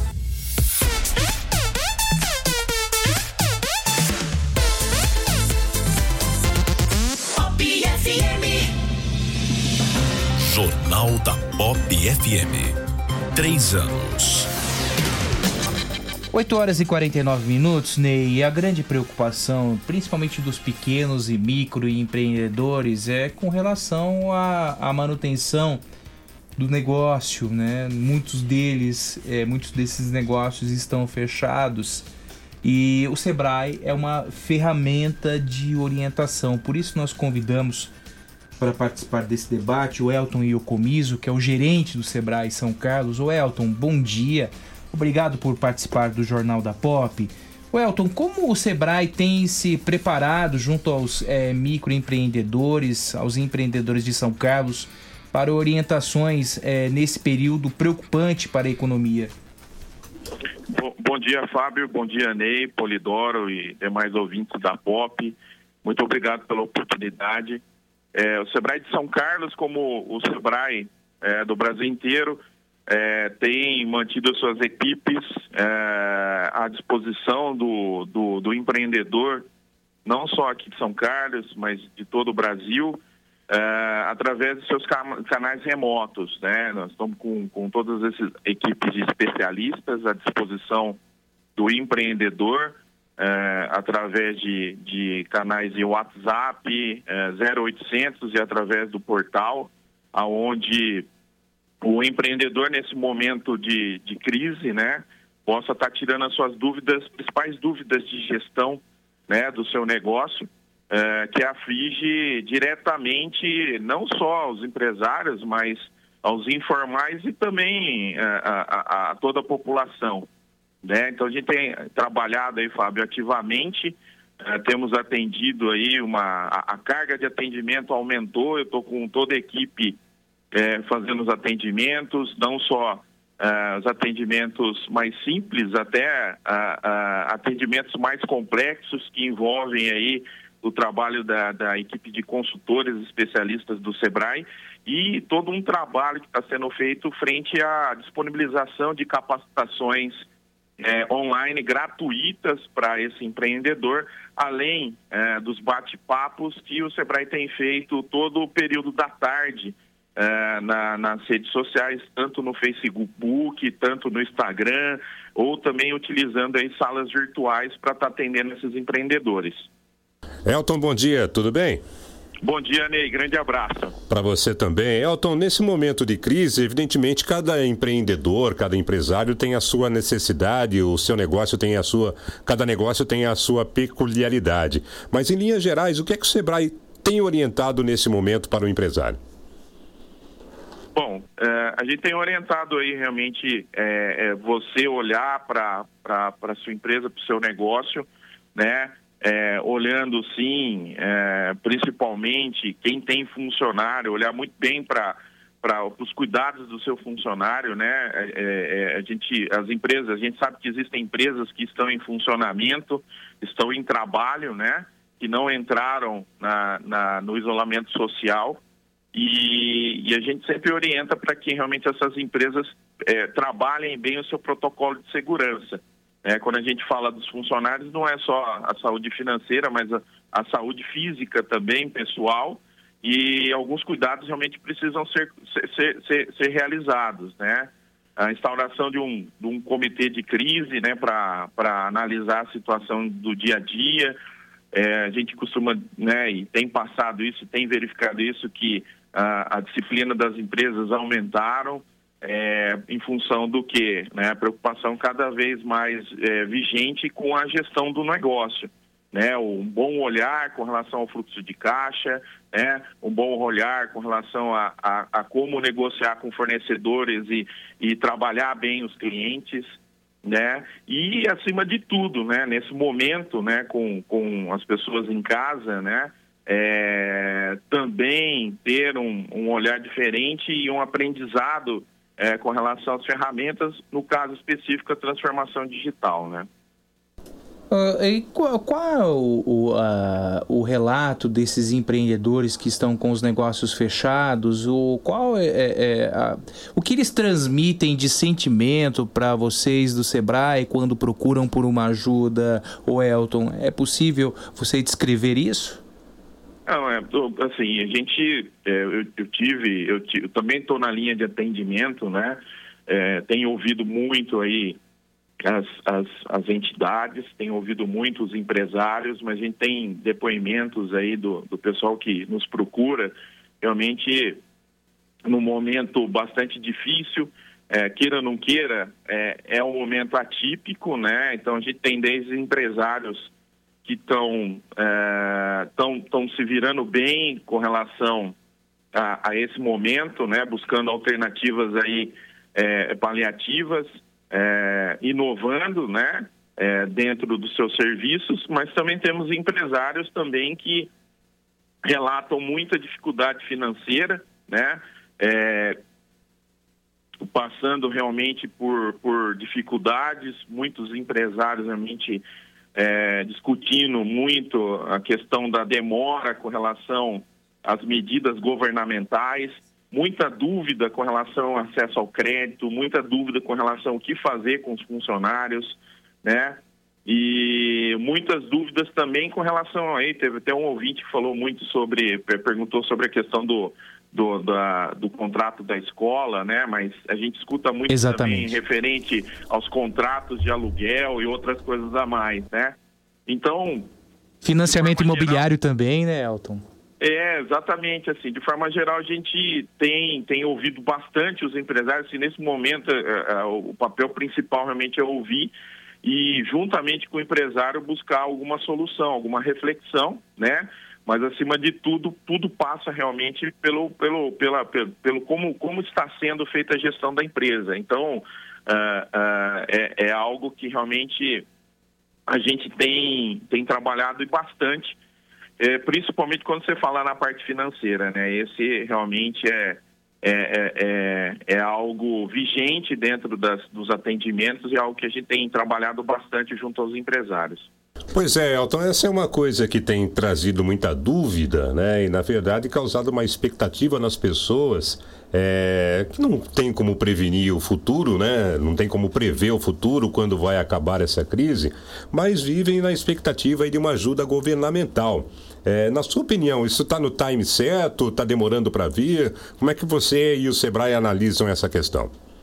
É, as, as, as, medidas elas têm sido é, é passadas a, é, aos poucos, é, como que a gente fala assim, a pequenas gotas, né? acredito que as medidas poderiam, poderiam ter saído com uma maior velocidade até mesmo porque, se a gente for analisar desde, desde quando foi baixado o decreto, né, até o presente momento, já, já estamos completando aí quase que é, mais, quase próximo aí, entre 10 e 15 dias, né? E, e certamente isso tem afetado bastante todos os empreendedores de forma geral. Ah, as medidas é, poderiam ser é, uma maior velocidade, mas a gente entende realmente que tem todo um trâmite né, é, a ser passado, né, ah, e assim, e, e, a coisa realmente é, é, é, tem, tem, tem realmente afetado diretamente aos empreendedores de forma geral. Mas assim, é, é, direto e certo, realmente assim, poderiam ser com maior velocidade.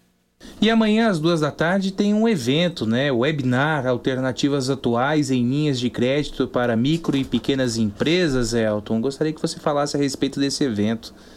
Sim, até mesmo em função do grande volume de, de demandas né, de atendimento que a gente tem tido, né, uma das principais dúvidas que os empresários têm passado é realmente é, né, quais são as linhas de crédito, né, é, o, né e, e, os cuidados que o empresário, o empreendedor precisa ter nesse momento no acesso às linhas de crédito. Então, em função disso, reunindo várias informações ah, da, do, do, que está sendo trabalhado no mercado, e aí eu falo, viu, Ney, viu, Fábio, é, essas informações com relação às, às, às, ações de crédito pelos bancos oficiais, né, os bancos privados, né, é, estão mudando a todo momento, né? Então sempre vem novidades, a gente está procurando, a gente tem uma equipe né, é, é, em São Paulo para analisar todos esses casos, tem abastecido aí todos os especialistas do Sebrae e amanhã a gente vai fazer esse, esse bate-papo virtual, né, é, é, respeitando aí né, a, a, a, a, regra do isolamento social, os cuidados que precisam ter com relação ao coronavírus, a gente vai estar tá fazendo aí é, um, um, um, um, webinar, né, um bate-papo, uma live com os empreendedores para tirarem essas dúvidas, né? A ideia nossa é, é fazer pelo menos um bate-papo desse é, a cada semana para realmente é, atender e dirimir as dúvidas do empreendedor. E essa, essa, esse, esse primeiro bate-papo ele vai acontecer amanhã às, às 14 horas.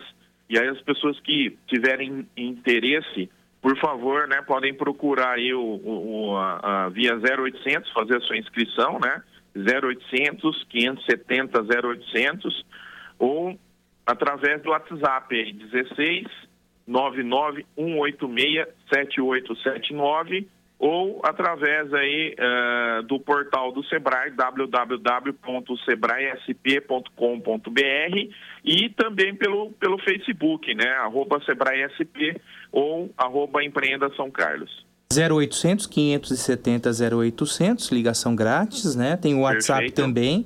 O WhatsApp Isso. é o 99186 7879 99186 7879. Bom lembrar. Bom lembrar que todas as qualificações, toda a informação do Sebrae é gratuita, né, Elton? Isso, né? Isso, perfeitamente. A gente está com mais de é, 117 cursos é, online gratuitos. A gente tem relato aí de grandes empresas, né? Empresas, pequenas empresas e grandes empresas da região, é, até mesmo as entidades, né? Como Ciesp, Associação Comercial, tem divulgado amplamente é, para, para, para os empresários.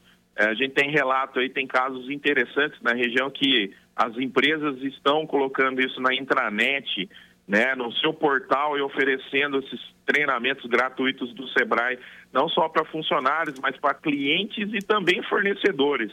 Né? Então é um momento realmente de uma inteira reflexão né? Queira ou não queira, a gente é, é, é, é um momento que a gente está passando, mas eu acredito que é, novos comportamentos, novas formas de, de, de, de, de relacionamento, né? É, novas formas de, de relação ah, das pessoas realmente vão, vão surgir após esse momento.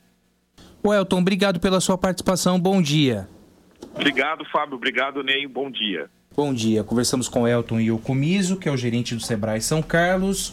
Bom dia, Ney Santos. Bom dia, até amanhã, Fabinho. Bom dia, Polidoro, dia. que fica até meio-dia. Voltamos amanhã às sete. Você ouviu o Jornal da Pop FM. Oferecimento: Farmácias Rosário, Oral Sim Implantes, São Carlos, Rua Marechal Deodoro, 2372. Art Point, Gráfica e Editora. J Martins Imóveis. Toda escolha exige confiança. Rua Doutor Orlando Damiano, 2335. E Avatim, refúgio de boas sensações. Na Rua Episcopal 2089B, Centro. Tudo que você procura numa grande farmácia. A Farmácia Rosário. Farmácia Rosário. É barato, é Rosário. Atendendo toda a região. Os melhores preços, as melhores promoções. Rosário, você conhece, você confia. É barato, é Rosário. Farmácia Rosário, dedicação e Sim, sim, eu vou pra Oral Sim. Pra, pra minha vida melhorar. Ri, ri, quero voltar a sorrir. Ha, ha, sorrir e gargalhar. Eu vou abrir a porta pra felicidade. Curtir a família, amigos, sorrir à vontade. Oral Sim, a rede de implantes dentários número 1 um do Brasil. Nosso carinho constrói sorrisos. Em São Carlos, Rua Marechal Deodoro, 2372. Agende sua avaliação. Ligue 2106 9500. Uma folha de papel pode receber diferentes impressos. E com o nosso cuidado, sua impressão pode criar vida. Alta qualidade, aliada aos melhores e mais sofisticados métodos de acabamento, fazem sua impressão sair do papel. Sensibilidade no atendimento, qualidade artística nos processos de produção, velocidade na entrega e os melhores preços. Art Point, impressão que faz diferença. Agora também na nova unidade no Shopping Lupo, em Araraquara. Está procurando o imóvel dos seus sonhos, pronto para morar com ótima localização e não sabe por onde começar? A J Martins Imóveis está disposta a te ajudar. Há mais de 20 anos no mercado imobiliário, fazendo negócios com transparência e segurança. J Martins Imóveis. Toda escolha exige confiança. Acesse jmartinssaocarlos.com.br. Fone 3372-0281. WhatsApp 997983334. Já reparou como nossa memória traz o perfume de certos lugares e de pessoas queridas? Cheiros que nos acolhem. A Avatim é especialista em cosméticos carregados de boas sensações. São mais de 450 itens, entre difusores, perfumes para interiores, hidratantes, sabonetes, dentre outros produtos focados no bem-estar. Visite a loja, Rua Episcopal 2089B, Centro, São Carlos.